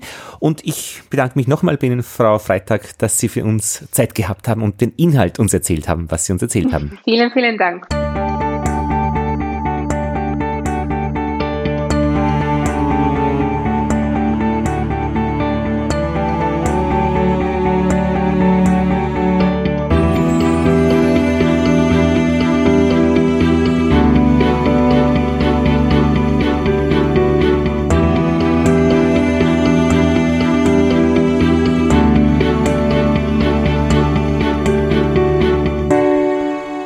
Also ich bin die Andrea Ries. Äh, ich arbeite derzeit sehr viel ehrenamtlich, weil ich schon in Pension bin. In meinem, in meinem vorherigen Leben war ich Volksschullehrerin und dann zwölf Jahre lang Direktorin an einer Wiener Grundschule im achten Bezirk in der Pfeilgasse. Und seit ich jetzt seit zweieinhalb Jahren in Pension bin, äh, kann ich natürlich meine anderen Tätigkeiten forcieren. Ich habe auch schon vorher immer ehrenamtlich gearbeitet. Das war mir immer wichtig. Derzeit sind es zwei Standbeine. Das eine ist die, die City Farm in Wien-Augarten und das zweite ist die Tafel im Pressbaum. Das ist mein Heimatort. Da bin ich aufgewachsen und wir haben vor fünf Jahren dort eine Tafel gegründet ähm, und da arbeite ich regelmäßig mit. Mhm. Und die dritte Aktivität, das betrifft so ein bisschen mein persönliches Umfeld, äh, ist also die Permakultur. Ich bin ganz äh, überzeugt davon, dass das eine zukunftsweisende Richtung wäre. Also ist, ganz, ganz bestimmt ist es eine. Äh, da ist eigentlich alles drin und das passt auch in unser heutiges modernes Leben. Ähm, wenn wir uns danach nach diesen Grundsätzen richten, dann haben unsere Kinder und Enkelkinder vielleicht auch noch was von dieser Welt. Das habe ich eigentlich nie ganz verstanden bei der Permakultur. Was ist das jetzt eigentlich genau? Also das, äh, der, der Begriff ist Permanent Culture. Es geht darum, dass man seine Umgebung so gestaltet, dass man möglichst wenig Ressourcen verbraucht, äh, dass alles ineinander greift, dass also die Zusammenhänge äh, vorhanden sind, so wie sie in der Natur, Natur auch da sind. Aber also macht das nicht jeder eh, der einen Garten hat? Nein, eben nicht. Das ist das große Problem. Wir nennen das immer äh, die Gärten des Grauens. Wenn Sie, wenn Sie jetzt schauen, es ist auch in den Medien teilweise schon gewesen, diese, diese Berichte, dass immer mehr Gärten mit Mährobotern ausgestattet werden. Die, die Gräser werden sozusagen niedergespritzt es werden also äh, im, im Kleingarten werden mehr Giftstoffe verwendet, als die Bauern dürfen. Äh, und äh, es werden sehr viele Schottergärten gestaltet. Es werden Flächen, unglaublich viele Flächen in Österreich sind bereits versiegelt. Mhm. Das heißt, das Grundwasser kann auch nicht mehr wirklich abfließen. Ähm, das heißt, das bedeutet weiterhin in den Städten und auch am Rand der Städte eine extreme Überhitzung, mhm. was man ja in den letzten Sommern auch schon gemerkt hat. Jetzt werden also professionelle Kühlstraßen eingerichtet, wenn man nicht alle Alleebäume und alle, alle äh, Wiesenstücke und alle Naturräume äh, zerstört hätte, dann müsste man keine Kühl, Kühlstraßen organisieren. Aber per, äh, vielleicht ein bisschen hochkloppen, noch einmal um, um ein paar Grad, genau. Äh, so? Ja, genau, aber dass, dass es Klick macht, also in dem Gelenk. Äh, ja, genau. So Jetzt. ist es gut, ja, genau.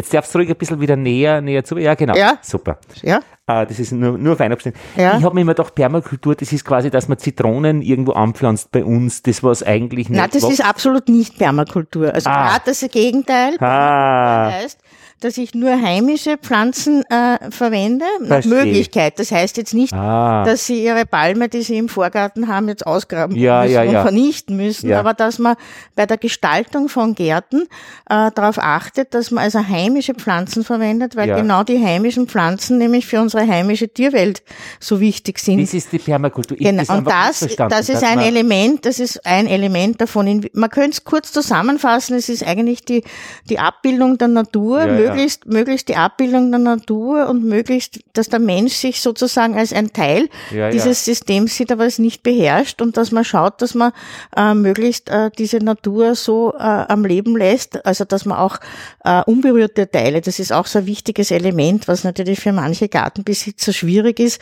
Äh, man sagt, dass man eigentlich nur äh, den Bereich um sein um sein Haus herum, also den, die Zone 1 oder die Zone 2 gestaltet und dass man den Rest auch der Natur Mhm. gibt. Aber das ist natürlich für Gartenbesitzer zum Teil sehr schwierig. Ich habe das ein bisschen irgendwie mitgekriegt, da gibt's auch so Namen. Das Phil ist so- Mollison zum Beispiel, Ja, David Holmgreen, das waren die Ö- na, Begründer, ja, die haben das. Wer war da in Österreich? So, die sind dann meistens so, so als, als, wie soll ich sagen, Querdenker, Hautegen irgendwie immer umgekommen oder Naja, da gibt's worden. vom Kameterhof äh, den, den, äh, den, ähm, äh, da gibt's also einen streitbaren Bauern aus Ja, vom, ja. vom Kameterhof. Vielleicht fällt er mir noch ein. Aber vielleicht hat der das der Holzer, der Sepp Holzer, Richtig, dass der, der, Sepp den Holzer, werden Sie der hat das ein bisschen verzerrt, irgendwie, dass er eben in Gegenden Dinge anpflanzt, Genau. wo man immer sich gedacht hat, hey, das, ja, aber wenn das super war, Ja, das, das- hat eher jeder. Ja, na, das ist so ein bisschen, es gibt halt wie bei Ja, allen ja. verschiedene Richtungen. Und der Sepp Holzer ist erstens einmal halt einer, der sehr streitbar ist. Der hat mit Gott und der Welt. Prozesse geführt. Und dann hat er halt eines gemacht. Er hat extrem den, äh, den Raum, den, also seinen Grund gestaltet. Der ist also, glaube ich, monatelang, genau. jahrelang mit dem Bagger in der Gegend gewesen, hat natürlich schon ein Konzept, ein kluges Konzept gehabt, aber es gibt halt auch viele Leute, die sagen, das war so quasi, das ist halt die Holzhammer-Methode. Er hat auch Projekte in verschiedenen Ländern äh, durchgeführt, die dann eigentlich nicht so ganz funktioniert haben, nur das hört man selten. Aber er ist dann schon öder jetzt, oder? Der ist jetzt schon, der hat sich schon zurückgezogen, der hat sich ins Burgenland mit einer, der hat einen zweiten Permakulturhof in, mit einer, mit einer, mit einer ähm, Frau zusammen, glaube ich, äh, gegründet. Und seins hat der Sohn übernommen, der sehr bedacht und sehr äh, umsichtig eigentlich Mhm. Ja, ja. umgeht und auch nicht so streitbar ist Ja, und der, der also auch ähm, sehr viel Fortbildung macht. Ich selber habe die Fortbildung nicht auf, die machen das auch. Ich selber habe eine Perma, ein Perma-Design Ausbildung gemacht äh, über die PIA, über die Akademie Mhm. und habe da also auch das ganz durchgezogen bis zum Diplom und ich mache auch so äh, ganz ganz privat eigentlich Mhm. Beratungen und Planungen. Ich war zum Beispiel vor dem Lockdown war ich äh, auf einem großen Oliven auf einer großen Olivenfarm im, in der Toskana Ja. äh, in, in Sasso Fortino und habe dort praktisch mit dem, mit dem Besitzer das Gelände, also da, das ist ein richtiger Vorgang, das Gelände zuerst einmal erkundet, man muss sehr viel schauen, was, wo kommt die Sonne her, wo gibt's äh, feuchte Stellen, Ja, wo ja, gibt's ah, Wasser und alles das. Und dann versucht man möglichst schonend, also das Mhm. ist halt die andere Richtung, dass man versucht nicht als Mensch so quasi mit dem Holzhammer da oder mit dem Bagger hineinzufahren, sondern ganz gezielt zu schauen, was, was bietet die Natur, was ist denn da Mhm. und wie kann ich das sozusagen so nützen, dass es nachhaltig ist und dass, dass der Mensch quasi da drinnen seinen Platz in Ja, diesem ja. System hat Mhm. und auch natürlich klarerweise sehr wohl, das ist schon äh, ein Grundsatz, es gibt also neun Grundsätze und einer davon heißt, erziele einen Ertrag. Also die Idee ist schon, dass man sich selber auch, wenn man das möchte, versorgen kann mit, Ja. mit Gemüse, mit Obst und so weiter. Aber das heißt auch nicht, dass man so quasi in irgendeinem verram verrammelten Garten auf einer, auf einer Gstätten mehr oder weniger dann irgendwo drei einsame Kohlpflanzen hat und auf die ist man dann stolz, Und die sondern mit den Schnecken teilt. Genau, äh, dass man schon schaut, dass man das, was man Mhm. gerne, äh, was man braucht und was man, was man also selber für sich Ja, ja. produzieren möchte, dass man das hat. Ich bin also weitgehend Selbstversorgerin. Ich brauche, also ich kaufe eigentlich weder Obst noch Gemüse. Ich war schon sehr lange in keinem Supermarkt mehr. Also das ist so mein persönlicher Lebensstil. Äh, ich brauche das alles eigentlich nicht. Ich habe in Niederösterreich meinen Garten und von diesem Garten lebt nicht nur ich, sondern meine ganze Familie wird da betan und manchmal ist es so viel, dass ich dann noch die Überschüsse äh, abgebe gratis. Das ist auch so ein wichtiges äh, Geschichtel, dass man also nicht dann noch versucht, irgendeinen Profit zu erzielen mit etwas, wenn man es gar nicht braucht, sondern dass man das auch weitergibt. Das machen manche mit Foodsharing, äh, mit, mit, mit einfach Foodsharing äh, äh, Standeln, wo man sich was nehmen kann. Ich bring's dann meistens zur Tafel oder verteil's halt im Bekanntenkreis, aber letzten Endes gehe ich in keinen Supermarkt. Ich kaufe also kein Gemüse, ich kaufe kein Obst, ich verwende das, was einfach da ist. Sie haben auch Bienen hier in Wien im 17. Bezirk. Ich habe zwei Standorte, weil ich einfach äh, meinen, meinen Haupt, mein Hauptwohnsitz ist in Niederösterreich, mhm. äh, in, bei, in der Nähe von Pressbaum. Also so Wiener Wald ist das? Wiener Waldgebiet ja. und das zweite ist eben hier meine, meine Stadtwohnung, weil ich ja, äh, solange ich tätig war beruflich, in Wien auch gearbeitet, unterrichtet. 17. Bezirk, wir sind mitten in der Stadt, wir haben einen Park auch hinten wenn, draus. Ganz wir haben einen Park ja. hier und wenn man hier aus dem Fenster sieht, sieht man ja, dass Wohnung, da auch genau. ein Garten ja, ist, mitten so ein, in der Stadt. Eine zwischen den Häusern dann praktisch so eine schmale Innenhof. Zeile. Das ist eine Innenhof. Innenhofsituation. Mhm. Ja. Äh, und äh, zu den Bienen bin ich eigentlich gekommen durch einen Kollegen von meiner, aus meiner Schule, äh, der mir begeistert erzählt hat, dass er jetzt einen Imkerkurs macht und das hat mich, und er hat immer Wann schon gesagt, das? das, bitte? Wann war das? Das ist jetzt schon äh, so sechs oder sieben Jahre her. Ah ja, okay. ja, ja. Mhm. Äh, und der ganz begeistert war, der auch in Wien äh, beschlossen hat, er möchte jetzt mit Bienen anfangen. Und dann hat mich das Thema nicht mehr losgelassen, weil es ja schon zu meinem, zu meiner Begeisterung für die Natur auch passt. Aber ich habe einfach zu wenig darüber gewusst und daher habe ich dann äh, das gemacht, was man nur jedem oder jeder Imkerin oder jedem zukünftigen Imker empfehlen kann. Ich habe erst einmal eine Ausbildung äh, gemacht. Denn es wird teilweise heute vermittelt, dass man sich einfach irgendwo ein Bienenvolk organisiert und sich eine Bienenbox anschafft und dann probiert man halt einmal. Äh, das geht aber nicht, weil man muss eigentlich schon sehr viel wissen und in dem Moment, wo man sich ein Bienenvolk ähm, zulegt oder, oder zu, bei sich aufnimmt, hat man auch die Verantwortung dafür, denn das sind ja Lebewesen. Äh, es ist auch wichtig, dass man schaut, dass die nicht nur überleben, sondern dass sie auch gesund äh, bleiben. Das ist auch insofern wichtig für die anderen Imkerinnen und Imker in der Umgebung, denn wenn man ein äh, Volk sozusagen vernachlässigt und sich nicht drum kümmert, dann geht von diesem Volk ja unter Umständen auch eine große äh, Gefahr für die anderen mhm. Völker aus, weil die stecken sich dann gegenseitig an. Es gibt also eine Reihe von äh, Krankheiten, die dann auch übertragen sind und deshalb ist es ganz wichtig, dass man sich da wirklich ordentlich inform nicht nur informiert, sondern ich habe so richtig ein einen, einen äh, Kurs gemacht, habe dadurch auch praktisch einen Imkervater. Der Kursleiter ist nach wie vor eine Ansprechperson, wenn irgendwas nicht klar ist mhm. oder wenn wir was wissen wollen. Wir haben auch eine WhatsApp-Gruppe. Äh, wir können uns gegenseitig dann Aus in dieser WhatsApp-Gruppe können wir uns dann mhm. gegenseitig informieren, äh, wenn Fragen auftauchen. Wir können auch ähm, uns austauschen. Wie schaut's bei dir aus? War bei dir schon der Reinigungsflug Flug. Also zum Beispiel, das war jetzt im Februar so äh, das Thema, dass man schaut, äh, wie geht's deinen Bienen? Sieht man was? Aber nicht, nicht im Verein organisiert. Ich bin überhaupt, nein, ich bin kein Vereinsmeier. Das bin, heißt aber interessant, weil nämlich dann haben die WhatsApp-Gruppen ein bisschen so die Vereinsarbeit abgelöst. Ich glaube, die WhatsApp-Gruppen sind äh, die Vereine für die Leute, die keine Vereinsmeier sind. Warum sind Sie kein Vereinsmeier? So. Wegen der Zeit wahrscheinlich, oder? Man kann nicht nur zusätzlich. Ähm, ich war bei diesen, ich war bei zwei solchen Imker-Treffen und das war sehr skurril. Ja, also aber, für mich war warum? das sehr skurril.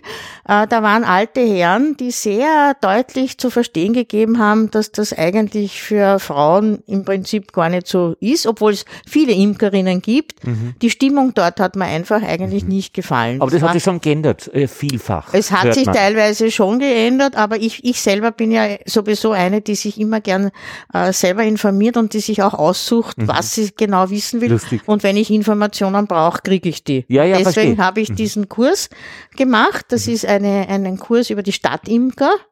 Ähm, das sind die, ist das die Imkerschule im Donaupark? Nicht die, nein, nein sondern es gibt also, das ist sozusagen der das, das, das, das zweite, das zweite Standbein von dieser, Wiener von dieser Entschuldigung. Es ist äh, Stadtimker, das gibt's in ganz Deutschland, ist von Deutschland ausgegangen und ist eigentlich mit einer Bienenbox einhergegangen. Das Also mit dem, wo Sie sagen, das sollte man eigentlich nicht machen, gerade mit der Bienenbox. äh, wenn man es richtig macht, kann man es mit der Ach so, Bienenbox genauso Bienenbox machen. plus Ausbildung. Aber, aber es ist halt So genau, das. das, Wichtige ist, dass man einfach äh, sachlich fundiert und dass man, dass Mhm. man nicht, nicht einfach sich irgendwie eine Bienenbox in den Garten Ja, ja, stellt. Und sich denkt, hoppla, schauen wir mal, was passiert, sondern dass man wirklich also eine, eine, eine, eine Ausbildung hat, dass man genau weiß, was man tut. Aber praktisch mit einem lokalen Ansprechpartner, der Bienenpate, Das der ist, ist so funktioniert das, das Stadtbienen. System der Imkerei eigentlich schon seit, glaube ich, Jahrzehnten, Ja, dass ja. immer ein, ein, ein alter, erfahrener Imker sozusagen bereitsteht, der muss auch nicht alt sein, aber erfahren sollte Ja, sein,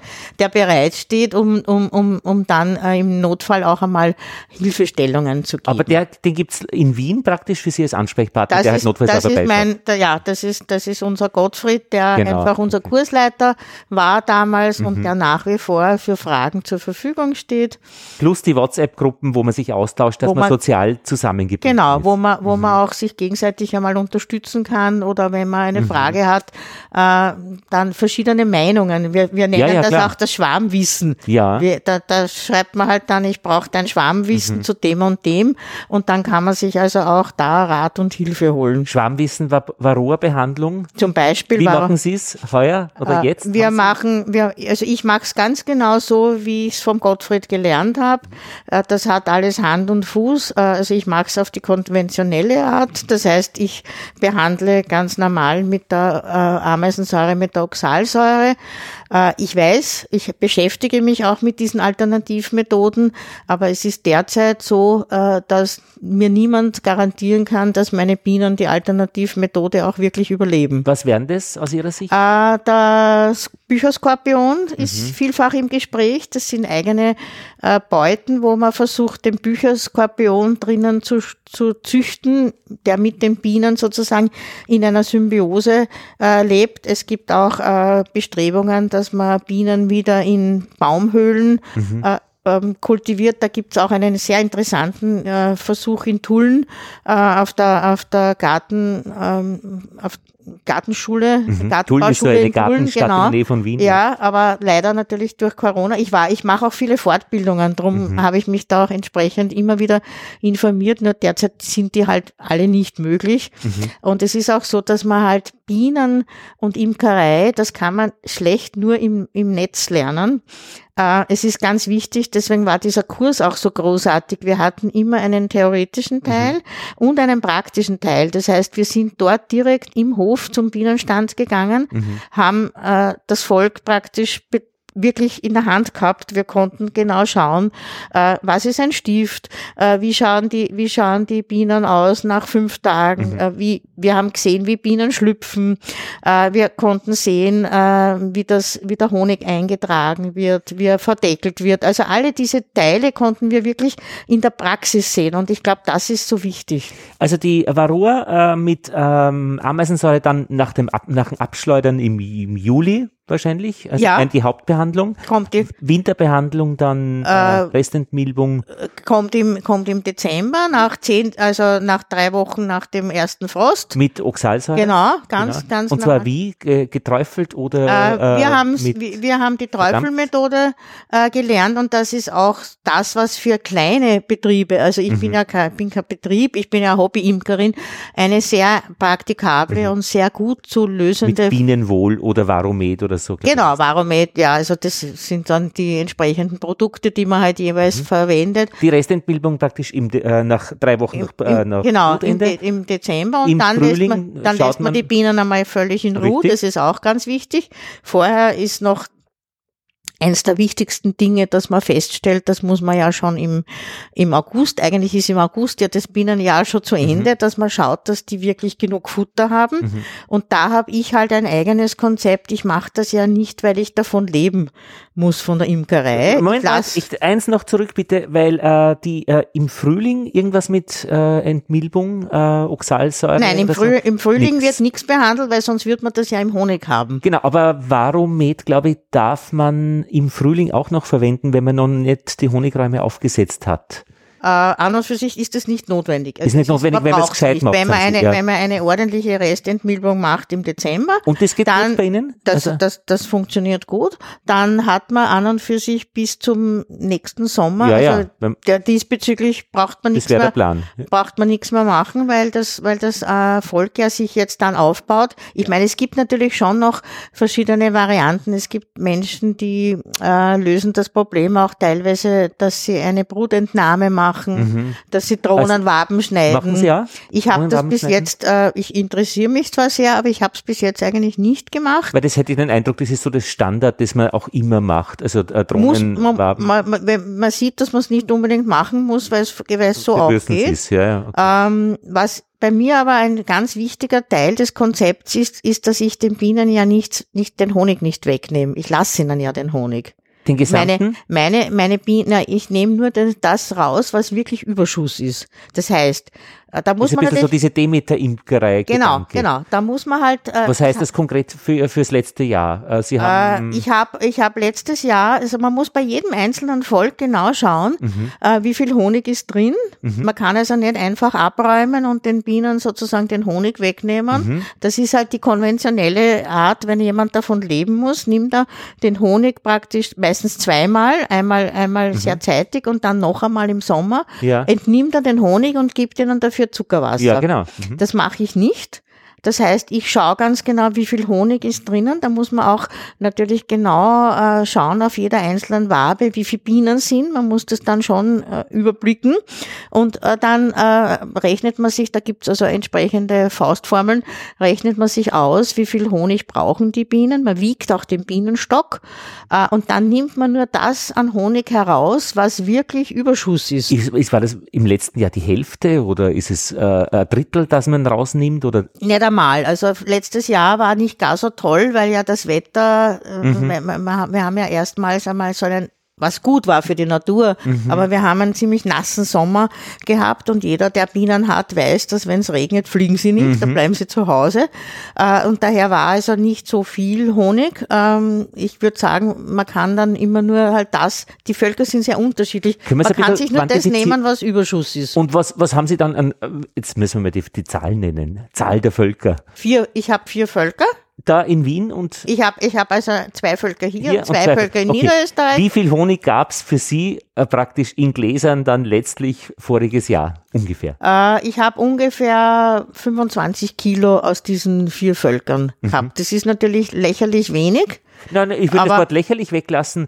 Also ähm, wäre das jetzt für, für ein Volk, das man betrieblich führt, würde man sagen, na ja, ein bisschen ein, Ein schwaches ein Jahr. schwaches Ein Jahr. schwaches Jahr. Sie teilen es freundlicherweise auf vier Völker auf. Dafür haben aber ihre Bienen ihren eigenen gesammelten Genau. Vorrat für den Winter. Weil ja, da, weil ja die Überlegung ist, ich meine, Da die Bienen machen ihren Honig, genau. die machen ja ihren Honig, damit sie ihr Volk über den Winter Jetzt bringen. Und wir nehmen sie dann einfach weg. Warum? Ja, ja. Na gut, weil es ja ist ein Deal dafür, also warte mal, was ist unser Teil? Dafür schützen wir sie vor Var- Varroa. Das ist es. Das ist es. Genau. Ja. So, aber jetzt ist es so. Jetzt muss ich es gleich nachfragen. Merken Sie das an den Bienen, dass denen besser geht? Ähm, dazu müsste man natürlich wahrscheinlich noch viel mehr äh, hineinschauen und viel mehr untersuchen. Ich habe halt das Gefühl, äh, dass durch diese äh, Freundliche, freundliche, Bewirtschaftung? freundliche Bewirtschaftung, äh, dass, Na, dass es ihnen zumindest nicht schlecht geht. Ja, ja, freundliche Bewirtschaftung hieße die andere, wo wir einfach schauen, dass wir Honig erzeugen, wäre die unfreundliche. Na, das dürfte das- man so nicht sagen. Das darf man so auch nicht sagen, sondern es ist einfach eine andere Sichtweise. Ich gehe prinzipiell davon aus, äh, dass ich mich freue, wenn ich, wenn ich äh, Honig Mhm. krieg, aber das ist nicht sozusagen äh, das, was ich unbedingt haben will. Ich möchte eigentlich äh, schauen, dass ich äh, eben Bienen Mhm. ähm, und hege. Äh, es ist ein sehr, sehr interessantes Hobby und es ist wirklich ganz faszinierend und hat ja noch einen Nebeneffekt. Mhm. Äh, man, man gestaltet ja dann auch, man betrachtet ja seine Umwelt ganz anders. Ich habe Mhm. zum Beispiel durch die Bienen angefangen, meinen Garten ganz anders zu kultivieren. Ich habe also ganz viele äh, Pflanzen äh, herbeigeschafft und angesetzt, um dieses Trachtband auch einmal zu erhöhen Ja, und ja. zu schauen, dass die möglichst viel finden. Und man, und man, man betrachtet ja dann nicht nur die Honigbiene, sondern es geht ja um die Insekten generell. Das ist sozusagen für mich die große Überschrift. Wir wissen, dass wir 70 Prozent aller Insekten bereits aus dem Wege geschafft haben, mit Spritzmitteln, mit äh, vor allem, dass sie auch nichts zu fressen finden. Und mir geht's ja eigentlich um die, um die Natur. Und die Biene ist halt ein Teil davon. Und wenn ich dann mal ein Honigglas davon kriege, dann freue ich mich. Mhm. Merken Sie einen Unterschied? Äh, Wien, Stadthonig hier, 17. Bezirk, ähm, Pressbaum Ja, im merke Wienerwald? ich, merke ich sehr wohl, weil es einen großen klimatischen Unterschied gibt. Ich habe durchschnittlich äh, in Niederösterreich, also wenn ich Das ist hier 40 Kilometer weg oder 30, oder? 20, 20. 20, Okay. extremer Unterschied temperaturmäßig. Wenn ich hier im Hochsommer wegfahre und es hat 35 Grad, dann hat's äh, 7 Grad weniger, wenn ich zu Hause Sieben aussteige. Grad 7 weniger. Mhm. Grad Unterschied. Äh, man hat's auch, man merkt's auch, weil ich ja ständig immer wieder hin und her fahre. Man merkt zum Beispiel, bei mir liegt äh, 20 Zentimeter Schnee in Wien praktisch gar nichts mehr. Also das ist ein großer Unterschied.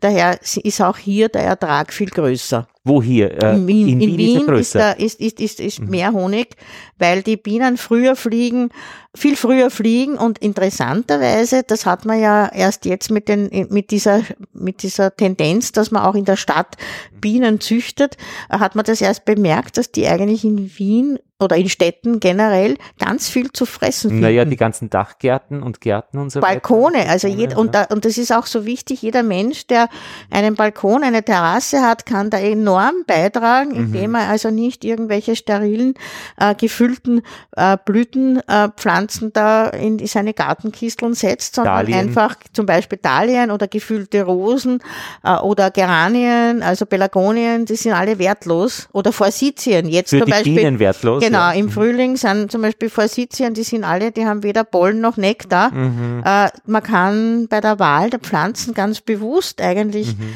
äh, überlegen, was, was nimmt man, dass auch die Natur was davon hat. Mhm.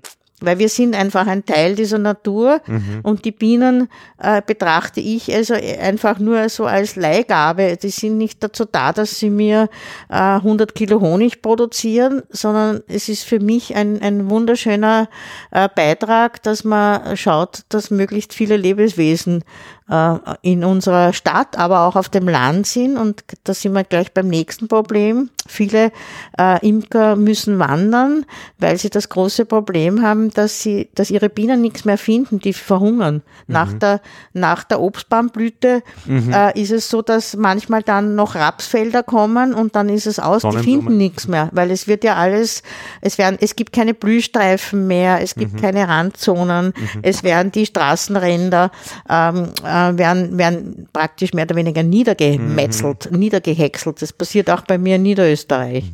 Und wie schmeckt der Wienerwaldhonig dann im Vergleich zum Stadthonig? Äh, Also, der hat eine, eine mh, intensivere, also der, der schmeckt irgendwie intensiver, ist ein bisschen dunkler. ja, verstehe. Weil ich ja, weil ich ja ähm, direkt am Wald äh, bin. Ich habe aber einen reinen Waldhonig habe ich auch noch nicht ja, ja. gehabt, sondern ich mache immer so, das ist halt ein So Mischhonig und der ist, genau, der ist also geschmacklich ist er ist er vorzüglich, während wir hier äh, in Wien äh, noch dazu immer, da ist der erste Honig, der schmeckt extrem gut nach Linde, Mhm. weil es da halt äh, in den Höfen, man sieht das von außen nicht. Von außen glaubt man ja, das sind nur Mhm. Häuserschluchten. Wenn man aber äh, genau schaut, dann, dann sind überall, überall die Gärten und die Höfe sind praktisch mehr oder Kastanien. weniger, da ist ganz viel Grün.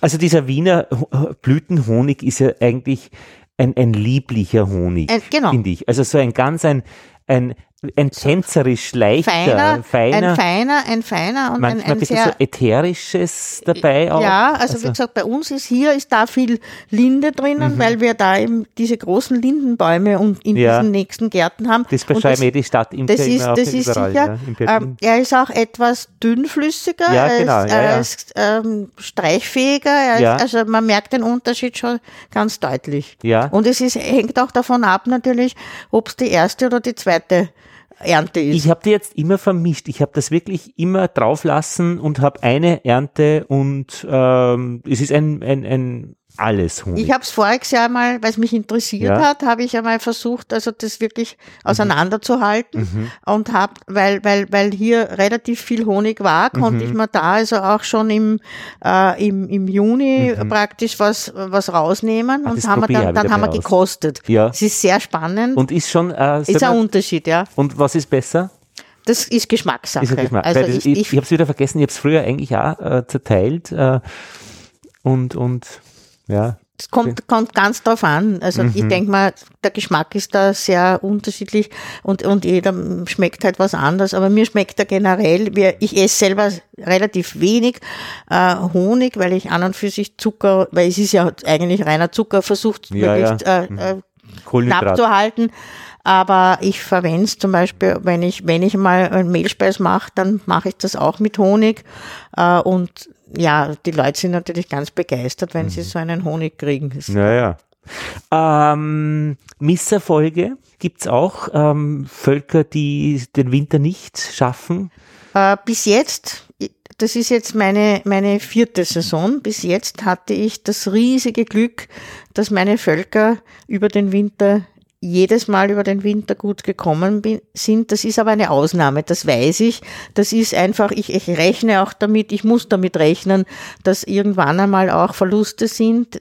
Generell hört man ja von jedem Jahr dann auch in- in diesen Imkerforen und so weiter, wie viel Verluste. Heuer gibt's glaube ich, relativ große Verluste leider. Also ich habe zwei Völker verloren, eins ist drohnenbrütig geworden und die anderen sind super stark und brummen. Also da ist schon. Da ist aber ich da, tatsächlich haben zwei nicht funktioniert und das war die Varroa.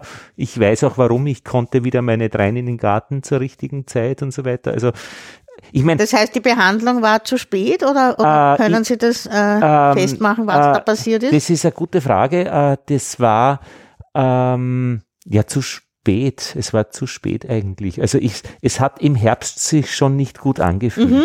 Ja. Man merkt ja das oft, äh, mir hat jetzt eine, eine Kollegin, mit der habe ich lang das, äh, telefoniert, die hat gesagt, sie hat auch im Herbst schon gemerkt, dass Mhm. Ja. die sind Und nicht das so ist nicht, stark. Die und sind, man, genau, die sind, und man, man hört das auch immer wieder, äh, also es geht ein Jahr recht gut, auch mit, wenn es nicht ganz alles 100% Und dann? und dann hat man aber dann im zweiten Jahr oder im dritten Jahr dann mit dann, dem Volk ein Problem. dann, dann, dann ist es Bei mir ist es wirklich die Zugänglichkeit zur richtigen Zeit und ich habe nach wie vor Schwächen im Monitoren, dass ich immer äh, den Stand meiner Völker kenne, wie es Varroa-mäßig ausschaut. Jetzt habe ich aber so ein Einschubgitter, Ja. äh, wo es auch wirklich gut funktioniert. Das hat sich jetzt bei mir verbessert. war die, war die Windel irgendwie nicht, nicht, Gen- nicht sinnvoll? ja, das war nicht immer mit dem Raupenleim, habe ich mich nicht zurechtgefunden, weil das war so ein komisches, pickiges Zeug, das dann überall herum äh, ist und die Ameisen haben es trotzdem davon getragen. Mhm. Das mit dem Öl hat, glaube ich, auch nicht wirklich gut funktioniert. Also da bin ich auch nicht Küchenpapier. sicher, ob das mit dem Öl so Aber super ich habe jetzt so ein Gitter, äh, so ein Varroa-Gitter, äh, wo dann auch wirklich was drinnen liegen bleibt, wo ich das Gefühl habe, ja, das repräsentiert ein bisschen das, was im Mhm. dass Volk man, dass los man ist. also weiß, was los ist. Und das kann ich dann immer ausklopfen, auswischen. Und, Ja. und das, dass man das auch wirklich, weil wenn Sie sagen, Glück ist die, äh, dass Sie keine Verluste hatten, na, es ist schon, glaube ich, sagt man, das, wie man es macht. Also die Imkerin, Naja, Imker. man sagt schon, Das ist aber, nicht aber, aber ja, man sagt einerseits schon so quasi, dass der Imker oder die Imkerin äh, wesentlich ist klar Schon, natürlich, aber aber trotzdem, Mhm. ich weiß, dass also wirklich ganz ganz tolle äh, Kolleginnen und trotzdem. Kolleginnen Mhm. und das haben sie uns auch in den Kursen immer wieder gesagt, dass man ja nicht verzweifeln oder Ja, ja. resignieren soll, weil weil es gibt schon viele, es ist einfach die Natur Mhm. und es gibt schon so viele äh, Elemente dabei, die Ja, man nicht im Griff haben kann, die passieren, Mhm. ähm, dass man eigentlich im Prinzip äh, nicht, nicht immer nur sagen kann, ähm, dass der Imker oder die Imkerin schuld Ja, ist. ja. Ich meine, bei der Räuberei sagt man Ja, schon, mhm. Imkers Eselei Ja. ist so ein altes Sprichwort und trotzdem, ich habe selber zum Beispiel hier in Wien, habe ich vor zwei Jahren habe ich es erlebt, da habe ich zum Glück noch rechtzeitig reagieren können. Da hat, das war so ein starkes Wespenjahr und da hat ein ein Wespenvolk direkt einen Meter über meinem Bienenhaus äh, ein Nest gebaut. Mhm. Ich bin, ich bin hier, ich, ich bin ja hier in, in diesem, in diesem Garten auch nicht regelmäßig. Mhm. Also das ist auch das Problem, dass ich dann einfach äh, wirklich schauen muss, dass ich zu der Zeit, wo es heikel ist, auch wirklich regelmäßig hier bin. Weil also mein Nest über dem Bienenstock? Die haben das einfach direkt äh, da ist ein kleiner Baum mhm. und direkt in dem kleinen Baum, mhm. schräg gegenüber, haben die so einen Wespenkobel gebaut. Mhm. Und ich habe dann natürlich, dadurch, dass ich das gemerkt habe, konnte ich das Problem äh, lösen, indem ich halt den Wespenkobel äh, in der Nacht ganz vorsichtig, da war halt mein Imkerquandel wieder ein großer Vorteil, Na, weil schon, ich konnte das völlig entspannt machen. Ich habe also gewartet, bis es, äh, das habe ich um, um, um zwei in der Früh, habe ich das gemacht. Ich wollte sie ja nicht töten, die Wespen. Wespen, mhm. weil die Wespen was sind ja... Ich wollte gerade fragen, was haben sie denn gemacht damit? Ja, ich habe das einfach, ich habe mir das Imkerquandel angezogen, habe den Ast, wo, wo dieser riesige Kobel drinnen war, vorsicht, ganz vorsichtig mhm. abgeschnitten, mhm.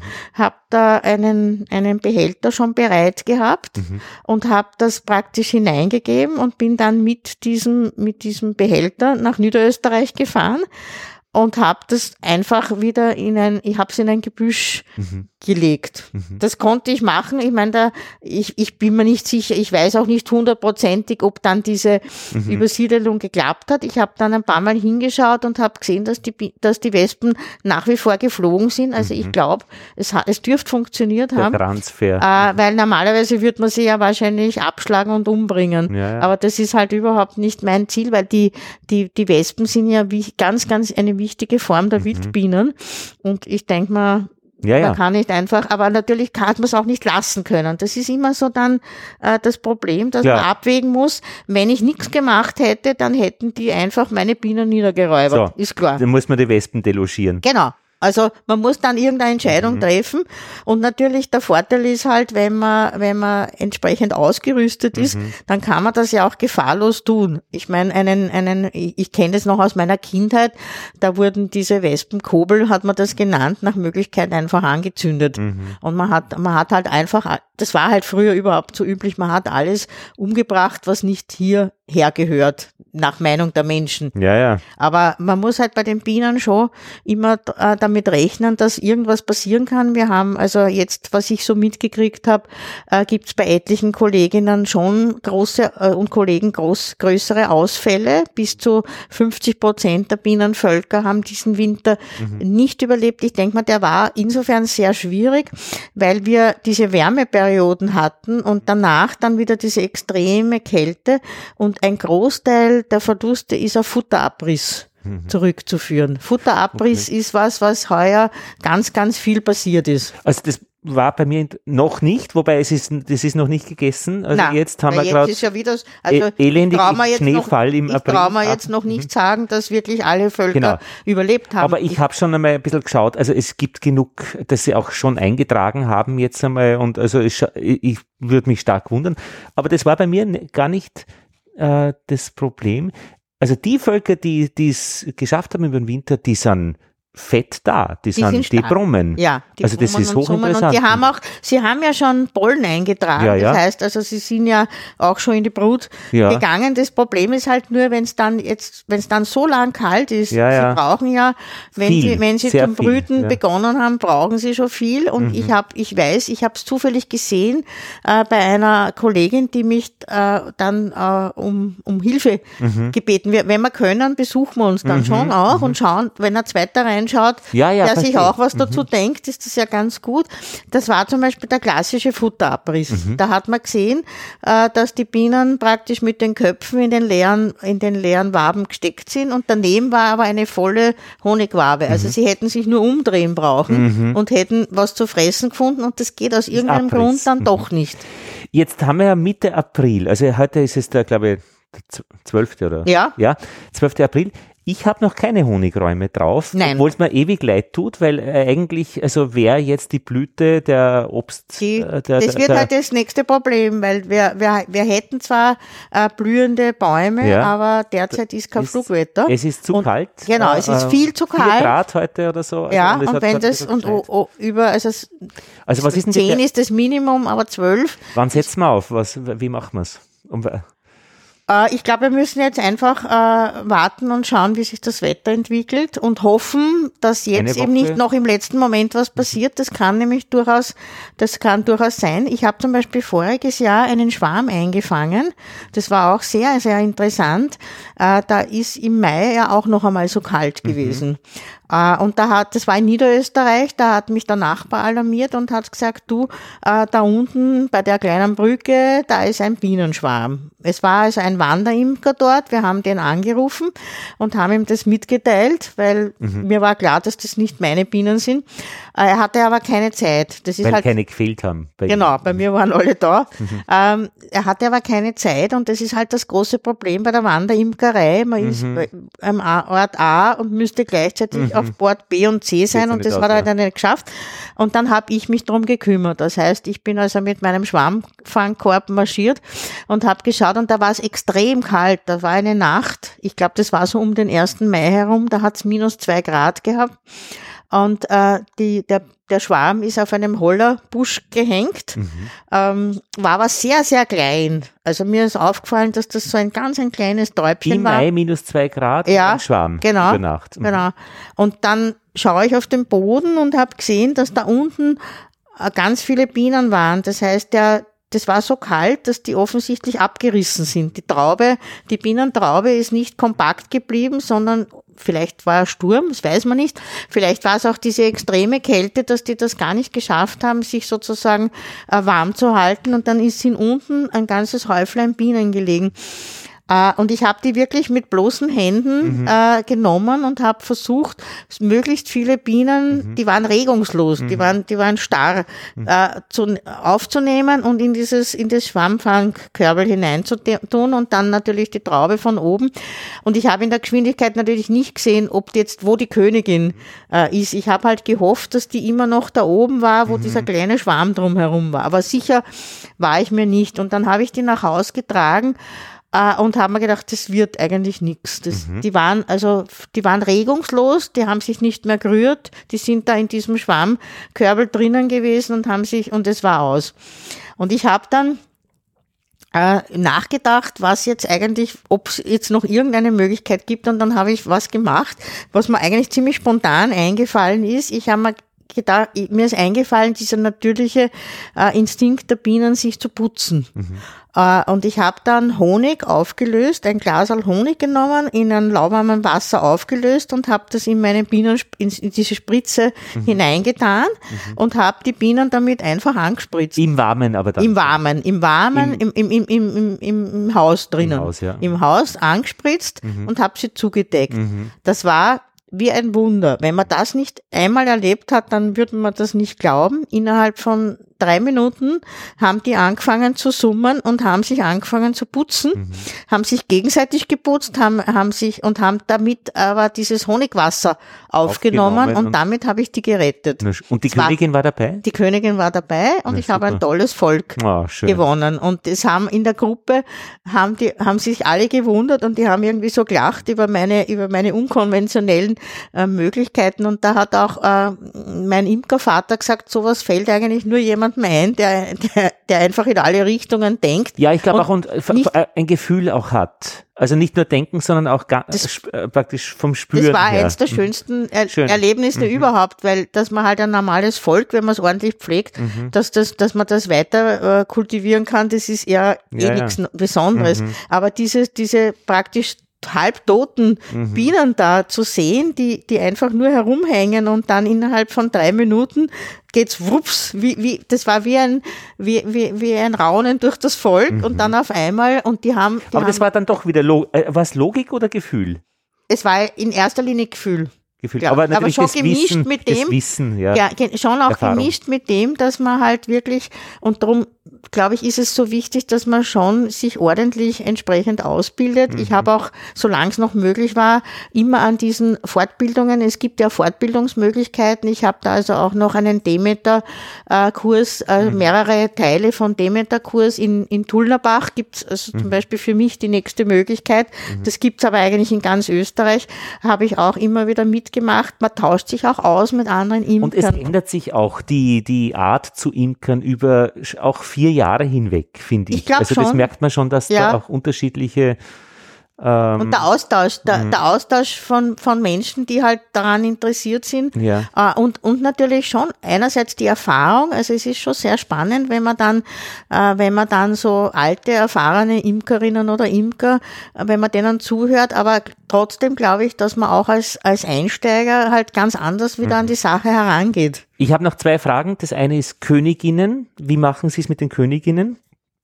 Äh, neue Königinnen, wie oft? Oder ähm, und das zweite ist Rähmchenmaß. Ähm, also bei den Königinnen ist es so, dass ich habe ja begonnen praktisch mit einem ganz tollen Grundvolk. Das habe ich von meinem Imkervater bekommen. Äh, ein, ein, ein wunderschönes Volk mit einer Königin, die aus seiner Zucht stammt. Äh, mit dem habe ich begonnen und von dem zehre ich eigentlich noch immer. Bis jetzt habe ich keine Königin austauschen müssen und bis jetzt war auch immer eine Königin da. Das Gekennzeichnet oder nicht? ähm, jetzt mittlerweile nicht mehr gekennzeichnet, sondern ich, ich bin auch jetzt insofern schon sehr gelassen. Ähm, ich muss sie nicht unbedingt sehen. Wenn ich also eine Kontrolle mache und ich sehe sie nicht, das ist ja oft so, dass die gekennzeichnete sieht man halt relativ rasch, weil der Punkt ist ja doch markant. Äh, wenn ich sie nicht sehe, bin ich trotzdem gelassen, weil ich schaue mir das Volk an und ich denke mal, da ist eine. Ich muss ja, es gibt ja Königinnen, die können sich ja innerhalb von, es ist manchmal lustig. Äh, Ich habe vor zwei Jahren habe ich bei einem Volk die Königin eigentlich immer gesehen, wenn ich es rausgenommen habe. Äh, habe ich gewusst, auf der oder auf der nächsten sitzt sie wahrscheinlich oder läuft sie herum. Und ich hatte ein Volk, da habe ich die Königin praktisch den ganzen Sommer, äh, Frühling und Sommer nie gesehen, aber ich habe gewusst, es ist eine da, weil es war Brut, es waren Stifte, es war verdeckelte Brut, es war alles da, was man braucht. Aber die Königin hat sich einfach versteckt. Das heißt, die haben sich in ihren Völkern, äh, ziehen sich die Königinnen nach, Genau. wann immer sie Lust haben ähm, und das wirkt alles gut. Sie sind äh, nicht stichig. ähm, es, Das äh, war bis jetzt eben, sind's, äh, Sie sind sind's zufrieden. friedlich und Ja. ich habe nicht, natürlich müsste man, wenn aus irgendeinem Grund, wenn man, wenn man sieht, da geht was schief, dann muss man halt die Königin klarerweise äh, ersetzen. Mhm. Ähm, bei mir war das bis jetzt nicht äh, nötig. Ich Mhm. habe auch erst ein einziges Mal, voriges Jahr, ist ein Volk geschwärmt. Das war leider verloren, Mhm. weil das einfach, das ist hier passiert in Wien und das ist im höchsten Baum da oben, ähm, habe ich zwar gesehen, aber ich habe es natürlich nicht einfangen was ist mit können. aus dem Worden? Feuerwehr oder ist es einfach oben blieben? das, na, die Feuerwehr kommt wegen sowas nicht. Mhm. Aber das ist dann einfach blieben und Die ist dann sind- verschwunden. Ja, die, die fliegen weiter. Normalerweise ist es so, dass die ja eine Zeit lang Mhm. äh, sich auf einem Baum sammeln und dann suchen sie, Ja, klar, während, sie, richtig, während ja. sie sich halt sammeln, äh, versuchen die Pioniere Mhm. äh, eine, eine Unterkunft und dann Ja, sind die. und dann, und dann äh, versuchen, aber natürlich wird so ein Volk allein, äh, das weiß man, das Mhm. ist leider verloren. Es wird nicht überleben. Rähmchenmaß. Äh, ich habe also einerseits äh, begonnen mit dieser Bienenbox, das ist Kunsch, Kunsch hoch das Maß in, der, in dieser Bienenbox. Ich habe die nachgebaut. Ich habe die nicht, die war mir viel zu teuer. Die kostet, also wenn man sie in Deutschland bestellt, äh, glaube ich 270 Euro oder so weiter. Und das Holz habe ich um um 35 gekriegt. Ich habe mir das selber gebaut und das Maß war ist also Kunsch hoch äh, und ansonsten habe ich Zander ich weiß, dass man in der Demeter-Imkerei eigentlich die Jumbo nehmen sollte, weil man ja davon ausgeht, je größer das Rahmenmaß ist, umso natürlicher, umso äh, natürlicher ist es. Aber nachdem ich halt als, als, als alte Frau irgendwann weiß, dass ich das wahrscheinlich dann nicht mehr erhebe, weil das hat schon ein ordentliches Gewicht, habe ich Zander. Und genau, okay. Ähm, das heißt, einen geteilten Brutraum. Genau. Und, und hab, äh, Honigraum dann ich, noch einmal eins drauf praktisch. Genau, ich habe also dann äh, Zander, Zander flach, also die kleinen, weil das kann ich halt gut handeln. Die Flachzage als Honigraum. Genau, genau, als Honigraum. Die ist dann kleiner wie diese das ist, Die sind ja, ja, die sind ja, ja. ja nur so genau. 14 Zentimeter oder was hoch. Und wenn man aber nimmt, da sind ja dann doch etliche Kilo drinnen. Ja, ja, das klar. hat ja schon das ein Gewicht. Gewicht genau. ah, und ich habe mich halt dafür entschieden, ganz bewusst dafür entschieden, weil ich ja nicht jünger werde und wenn ich äh, praktisch äh, das Hobby fortsetzen möchte, mhm. dann muss ich eine Variante finden, wo ich damit gut umgehen kann. Ich will ja nicht immer jemanden bitten, dass er mir irgendwas hilft. Wo wird geschleudert? Äh, in Niederösterreich äh, schleudere ich äh, den Honig, wobei ich habe erst voriges Jahr zum ersten Mal äh, geschleudert. Vorher habe ich die Methode angewendet, die man also bei den äh, bei den Stadtimkern Aha. auch gelehrt kriegt, dass man einfach einen, eine Honigmatsche macht, mhm. einen Pampe und das dann siebt. Das hat schon auch einen Vorteil und ich habe es auch, ich werde es auch weiterhin immer wieder einen Teil davon so machen, weil ich finde, dass der Honig ganz besonders gut ist mhm. und weil halt dadurch, dass man ja äh, praktisch die Waben zerstampft, äh, die ganzen Inhaltsstoffe alles hat und ich verwende ja auch keine gekauften Mittelwände, äh, sondern ich mache einen reinen Naturwabenbau. Mhm. Auch, also im, dadurch, auch im Honigramm Anfangsstreifen? Nur Anfangsstreifen, mhm. äh, aber wirklich nur markiert mit dem keinen keinen Streifen in dem Sinn, sondern ich träufel, ich schmelze praktisch von meinem eigenen Wachs, das schmelzt sich und da mache ich dann einfach nur so einen Streifen drauf träufeln ah, eine drauf, Linie, verstehe. Mache eine Linie und sonst gar nichts und lass sie bauen. Und das geht meistens ganz gut. Ich habe äh, ganz am Anfang habe ich ein Volk gehabt, das hat ein bisschen quer, komisch herum äh, gebaut, aber das hat sich dann auch irgendwie normalisiert. Ich habe das dann zweimal zurechtgedrückt und, und, und ein bisschen in Form gebracht. Das hat dann funktioniert, aber ich verwende eben keinerlei Mittelwände. Ich, ich kaufe kein Wachs. Da war ja in letzter Zeit auch relativ viel Kontroverses drüber zu hören mit gepanschtem Wachs und mit, mit, mit weiß Gott was für Problemen, die man sich damit vielleicht einhandelt. Meine Bienen bauen einfach ihre Sachen selber. Absperrgitter? Ja oder nein? Absperrgitter äh, ist, ist, ist, ist, ist, ist eine gute Frage. Ich habe mich bis jetzt dagegen entschieden, weil ich ja sowieso nicht wirklich ähm, auf die Honigernte in dem mhm. Sinn aus bin. Das heißt, ich muss dann immer schauen, dass ich praktisch äh, eine Wabe erwische äh, von außen, äh, die ich dann nehmen kann, weil die, mhm. weil der Brut, ja, ja. die Brut ist ja, ist ja doch ziemlich äh, zentral und ich habe immer noch was gefunden. Aber ich weiß, dass die meisten natürlich ein Absperrgitter verwenden. Aber im Demeter, im, in der Demeter-Imkerei verwendet man keines. Also ich habe ja Zander Jumbo im Brutraum mhm. und habe dann äh, eigentlich, ich sage jetzt eigentlich kein Absperrgitter. Sie brüten wir dann so in ein, zwei, drei Waben dann schon einmal rein. Ja. Ich habe es auch immer wieder mit Absperrgitter.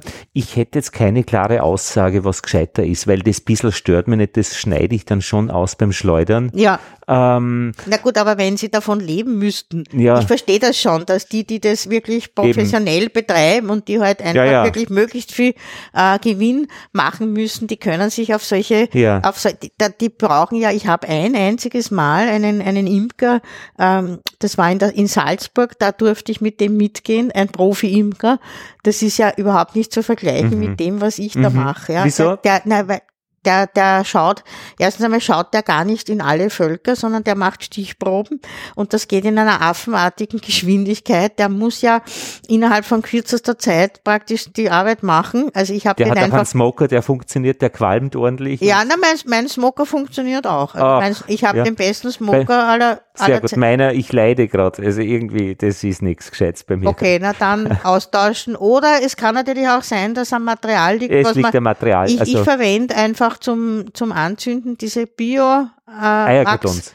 Na, ich, ja, dann schon, aber ich nehme also als, als Start mhm. äh, nehme ich so äh, Bio-Wachszünder, die ich mir selber mache. Das heißt, ich habe mir einen Sack Holzwolle gekauft, habe von meinem, von meinem Wachs einfach das weniger Schöne also man tut es ja dann zwei oder dreimal klären und das, was dann nicht so schön ist, das habe ich geschmolzen, da habe ich die Holzwolle hineingerührt und habe mir dann so kleine Knödeln geformt und das ist der beste Anzünder der Welt. Aha. Das funktioniert genial. Da gebe ich ein so ein Ding hinein, Mhm. zünd das an, dann kommt der Eierkarton drauf und dann arbeite ich mit, mit dem, was ich im Garten äh, sonst noch Mhm. habe. Normalerweise nehme ich den Lavendel, wenn ich ihn zurückschneide, dann lasse ich das trocknen und das stopfe ich dann in den, in den Smoker. Das geht prächtig und ich bin überzeugt davon, dass dieser Lavendelduft besonders gut ist für die. Bienen. Der Nachbar hat mir jetzt drei Baumpilze braucht äh, zum Trocknen. Ja. Die sollten auch gut das, funktionieren. Das, das ist auch, das wird auch gern verwendet. gespannt, ja, wie das- ja. wie das es wird. gibt auch, ich habe, auch- ich, ich habe auch schon ge, äh, gelesen, es gibt auch Leute, die nehmen einfach Bockerln, die sammeln Bockerln Mhm. Aha. und geben die, die, das kann man auch machen, Bockerl ins Wachs geben und dann anzünden. Das funktioniert auch gut und dann halt Mhm. bei den Eierkartons ist halt so die Sache, die sind auch nicht ganz unumstritten, denn man weiß, dass die ja aus Altpapier und aus Altkarton gemacht werden Mhm. Ja, und so ja. sicher. Und sie sind dann auch feucht. Ich lasse dann immer in der Bienenhütte drinnen und irgendwie ist es dann nicht ganz optimal. Also das ist Aber eine ein Schwach. Smoker sollte natürlich funktionieren. Der sollte funktionieren. Das, wär, das ist schon des Ja. Imkers Freude. mein nächster Plan. Ja. Äh, wie schaut's denn aus für dieses Jahr? Gibt's Pläne, was Besonderes mit den Bienen? Oder ähm, konsolidieren? Im Prinzip möchte ich eigentlich ähm, so weiter tun Mhm. und, und möchte einfach das ähm, so lassen. Äh, in Niederösterreich habe ich gerade den Garten komplett umgestaltet, weil ich einen, einen Schutz äh, bauen musste. Das, der, mein Garten liegt direkt an einem Bach, an einem wunderschönen Bach, aber das Problem war, dass durch Erosion halt ganz viel äh, Erdreich da in den Bach ist mit ein der guter Zeit. Bach, wenn das sein darf. Wenn, Ja. wenn das ist. Ja, ja, ja. Aber da ist was verschwunden. Also, Da ist verschwunden und ich musste also das, die Uferböschung mit Wurfsteinen sichern. Mhm. Und im Zuge dessen, da habe ich einen kleinen Bagger Mhm. äh, gehabt. Mein Sohn hat als Hobby einen Bagger. Wir haben dann mit dem Bagger das Gelände noch ein bisschen nachmodelliert. Und das heißt, jetzt habe ich den, den einen Teil von diesem Garten, Mhm. bin ich dabei neu zu gestalten. Da ist jetzt gerade ein Gewächshaus im Entstehen. Äh, und ich habe auch ein, ein, ein riesen äh, Bereich geschaffen, wo also wirklich komplett Natur ist. Ich habe auch ein Sandarium jetzt angelegt. Das ist ein, ein, ein, ein äh, natürlicher Lebensraum für Wildbienen. Also für überhaupt für Insekten, weil nur 12 Prozent aller Insekten in diesen sogenannten Insektenhotels, was ein blöder Ausdruck ist, äh, ähm, ähm, an und für sich residieren und brüten. Und ein Großteil der Insekten ist auf Erd, Erde und Sand angewiesen. Die bauen also, die meisten Insekten legen ihre Bruthöhlen im, in, im Sand und in der Erde an äh, und nicht in irgendeinem Insektenhotel, wo irgendwer jetzt ein paar Stabeln hineinsteckt, sondern äh, direkt äh, im Sand. Und da habe ich jetzt so einen Bereich auch geschaffen und ich habe auch einen Bereich, ich habe eine Bennies-Hecke angelegt, ich habe auch einen, was, einen welche Hecke? eine Bennies-Hecke. Ist was? Äh, Eine Bennies-Hecke äh, ist eine Hecke rein aus Naturmaterialien, vor allem aus Zweigen. Und normalerweise nimmt man das, was man ohne dies hat, wenn man äh, Sträucher und Hecken schneiden muss. Man legt dann, man legt dann so einen, man baut praktisch einen Wall, einen Wall aus Holz, aus, aus, aus Zweigen äh, und schichtet den auf und unten drunter gibt man ein paar größere Stämme und dann gibt man oben halt kleinere Äste und das lässt man so wie es ist in Ruhe und das ist auch ein ganz wichtiger Brutplatz und ein Nistplatz und ein Lebensraum vor allem für diverse Tiere. Ich habe bei mir die Rähmchen jetzt auf einen großen Haufen und habe sie nach der Katja Hintersteiner aus Linz, die gesagt hat, die Drähte, die wären echt schlecht, habe ich alle entfernt und ich habe einen Wunderbar, dann habe ich mir überlegt, soll ich diese Rähmchen, also diese Latten, jetzt ordentlich schlichten, also regelmäßig parallel?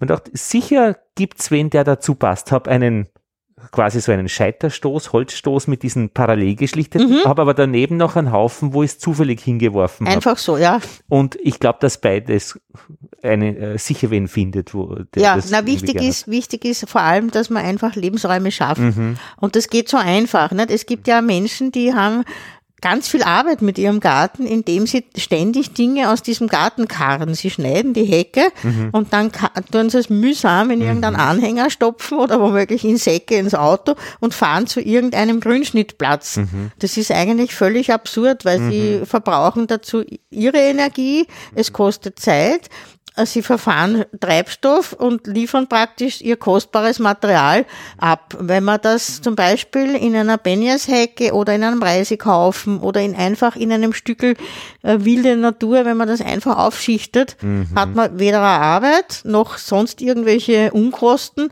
und außerdem tut man der Natur ganz viel Gutes. Das, Woher kommt der Wort, das Wort Benjas? Das ist nach dem, nach dem äh, der es zum ersten Mal halt so, beschrieben okay, hat. Der Herr Benjes war halt Benjes. einer, der mhm das kommt, äh, diese Elemente kommen eigentlich aus dem Hortus-Bereich. Es gibt also einen, einen, eine Gartenszenerie, äh, die nennt sich Hortus Insectorum. Da gibt es also eine große Vereinigung halt in Deutschland weitgehend. Das kommt erst jetzt langsam zu uns und da gibt es einfach ähm, ein paar Vertreter, die das äh, mehr oder weniger dieses Konzept auch äh, entwickelt und vorangetrieben haben. Das ist auch so ein kleiner Bereich, wo man in der Permakultur damit immer wieder in Verbindung kommt und dieser Hort diese Horti sind praktisch äh, Lebensräume in Gärten, wo man versucht, wirklich eine, eine, eine kleine Nutzzone zu lassen und den Rest lässt man der Natur über.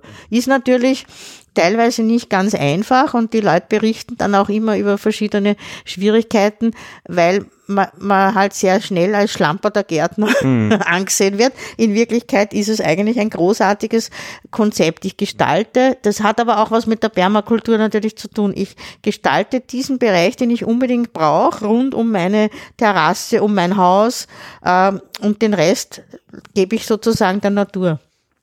Ich kann dann ein bisschen was vom Anfang von der Permakultur dann da hinten noch hängen, wenn ich darf. Ja, ja. Ja, super. Ich glaube, das ist sehr spannend. Es ist auch, was sie in ihrem Leben da. Das, das, Spannendste, das Spannendste am Leben ist die Natur und ich, ich genieße das auch unglaublich, dass ich äh, mich mit so viel Spannenden äh, umgeben kann. Ich überlege mir gerade äh, was ganz Gegenteiliges, äh, wo es gar keine Natur gibt und das ist ja letztlich ein, ein, ein kahles Zimmer, aber das meine ich jetzt nicht als Kontrast. Ich glaube, vielleicht dann würde man meditieren, würde man ein kahles Zimmer, japanisch, karg, äh, gut finden. Aber was anderes, wo auch gar keine Natur ist, ist ein Konzerthaus. Also keine Ahnung, in äh, Hamburg die, die Elbe, Elbphilharmonie. Mhm. Da ist gar keine Natur, aber finde ich, ist doch auch großartig eigentlich, so ein Lebensraum, wo die Geigen wohnen, die Menschen, die zuhören, der Dirigent und so weiter. Das ist, das ist aber groß. null Natur, ja, nichts. Ja, ja gebe ich, da gebe ich Ihnen schon recht. Das ist sicher großartig, aber das ist etwas, was man sozusagen als, als einmaliges Erlebnis mhm. kurze Zeit genießt genießt, aber leben kann man dort nicht. Ah, verstehe. So, mh, Dann geht man gern wieder zurück. Es, es, ich, ich erlebe auch diesen Wechsel der Welten hier. Mhm. Ich bin gern in Wien. Ich mhm. mag meine kleine Wohnung, die ist sehr praktisch, die ist sehr zweckmäßig. Ich gehe gern auf den Brunnenmarkt. Ich gehe natürlich, wenn ich kann, gern in ein Kaffeehaus. Ich gehe mhm. auch in Konzerttheater. Darum habe ich also mhm. diese Wohnung auch weiter beibehalten. Aber wenn ich dann wieder nach Haus komme, nach Haus heißt nach Niederösterreich und ich steige dort aus, das ist ganz was Besonderes. Mhm. Das, das ist Lebensraum. Ich habe noch einen Hinweis für unsere Hörerinnen und Hörer und vielleicht auch für Sie, wenn Sie es noch nicht kennen. Der Imkerbund, der österreichische, hat ähm, von Salzburg aus jetzt einen Podcast gestartet, Bienenwelten. Und die sind jetzt auf Folge zwei. Äh, das erste war über die Phänologie, also eben wann beginnt was im Jahreslauf zu blühen und zu leben. Und das zweite über Biodiversität.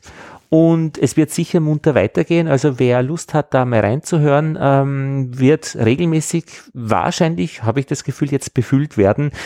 Podcasts entwickeln sich immer in den ersten Folgen und so weiter, bis sie dann ein Format finden, ähm, das funktioniert für sie. Und ich glaube, äh, das ist ganz gut zu wissen, dass es Bienenwelten gibt. Einfach googeln oder wir werden es auch in den Shownotes verlinken. Danke für den Hinweis. Ist okay, sicher, so ist es. Sicher gut, gute Sache. So, und Frau Ries, ich bedanke mich bei Ihnen für den Korrespondentinnenbericht über die Bienen bei Ihnen in Wien und im angrenzenden Niederösterreich im Wienerwald. Schön war's. Danke. Ja, und das waren überhaupt die Bienengespräche vom April 2021. Ich habe das schon super gefunden. Diese Geschichte mit dem Boden eigentlich neu erzählt als CO2-Speicher und die Immunbiologie wie Gelee Royal durch dieses ja, Entstehen die Immunabwehr im Volk verteilt, aber dann auch in die nächste Generation weitergibt. Und auch die Permakultur erklärt und mit Andrea Ries viel Erfahrung in der Bienenhaltung, im Lernen und auch im Weitergeben ist da eingeflossen. Ja, das gefällt mir alles sehr gut. Ich hoffe, euch auch. Äh, schreibt bitte gerne Feedback und auch Ideen oder Wünsche für bestimmte Themen. Ich gehe dann immer auf die Suche. Mm, das ist eigentlich immer erfolgreich. Also man findet dann schon immer irgendjemanden, der oder die dann wirklich zu diesem Thema, das man sich wünscht, etwas sagen kann. Und wenn auch ihr jemanden kennt, gerne empfehlen, weil, ja, so entstehen neue Ansätze, neue Inhalte und ihr könnt auch gerne einmal ein Audio-File vorbeischicken, feedback at bienenpodcast.at, wenn ihr etwas erzählen möchtet. Das wäre vielleicht eine nette Idee. Das waren die Bienengespräche. Lothar Bodingbauer verabschiedet sich aus Wien. Und ja, Honigräume aufsetzen. Ja, es geht jetzt wirklich los.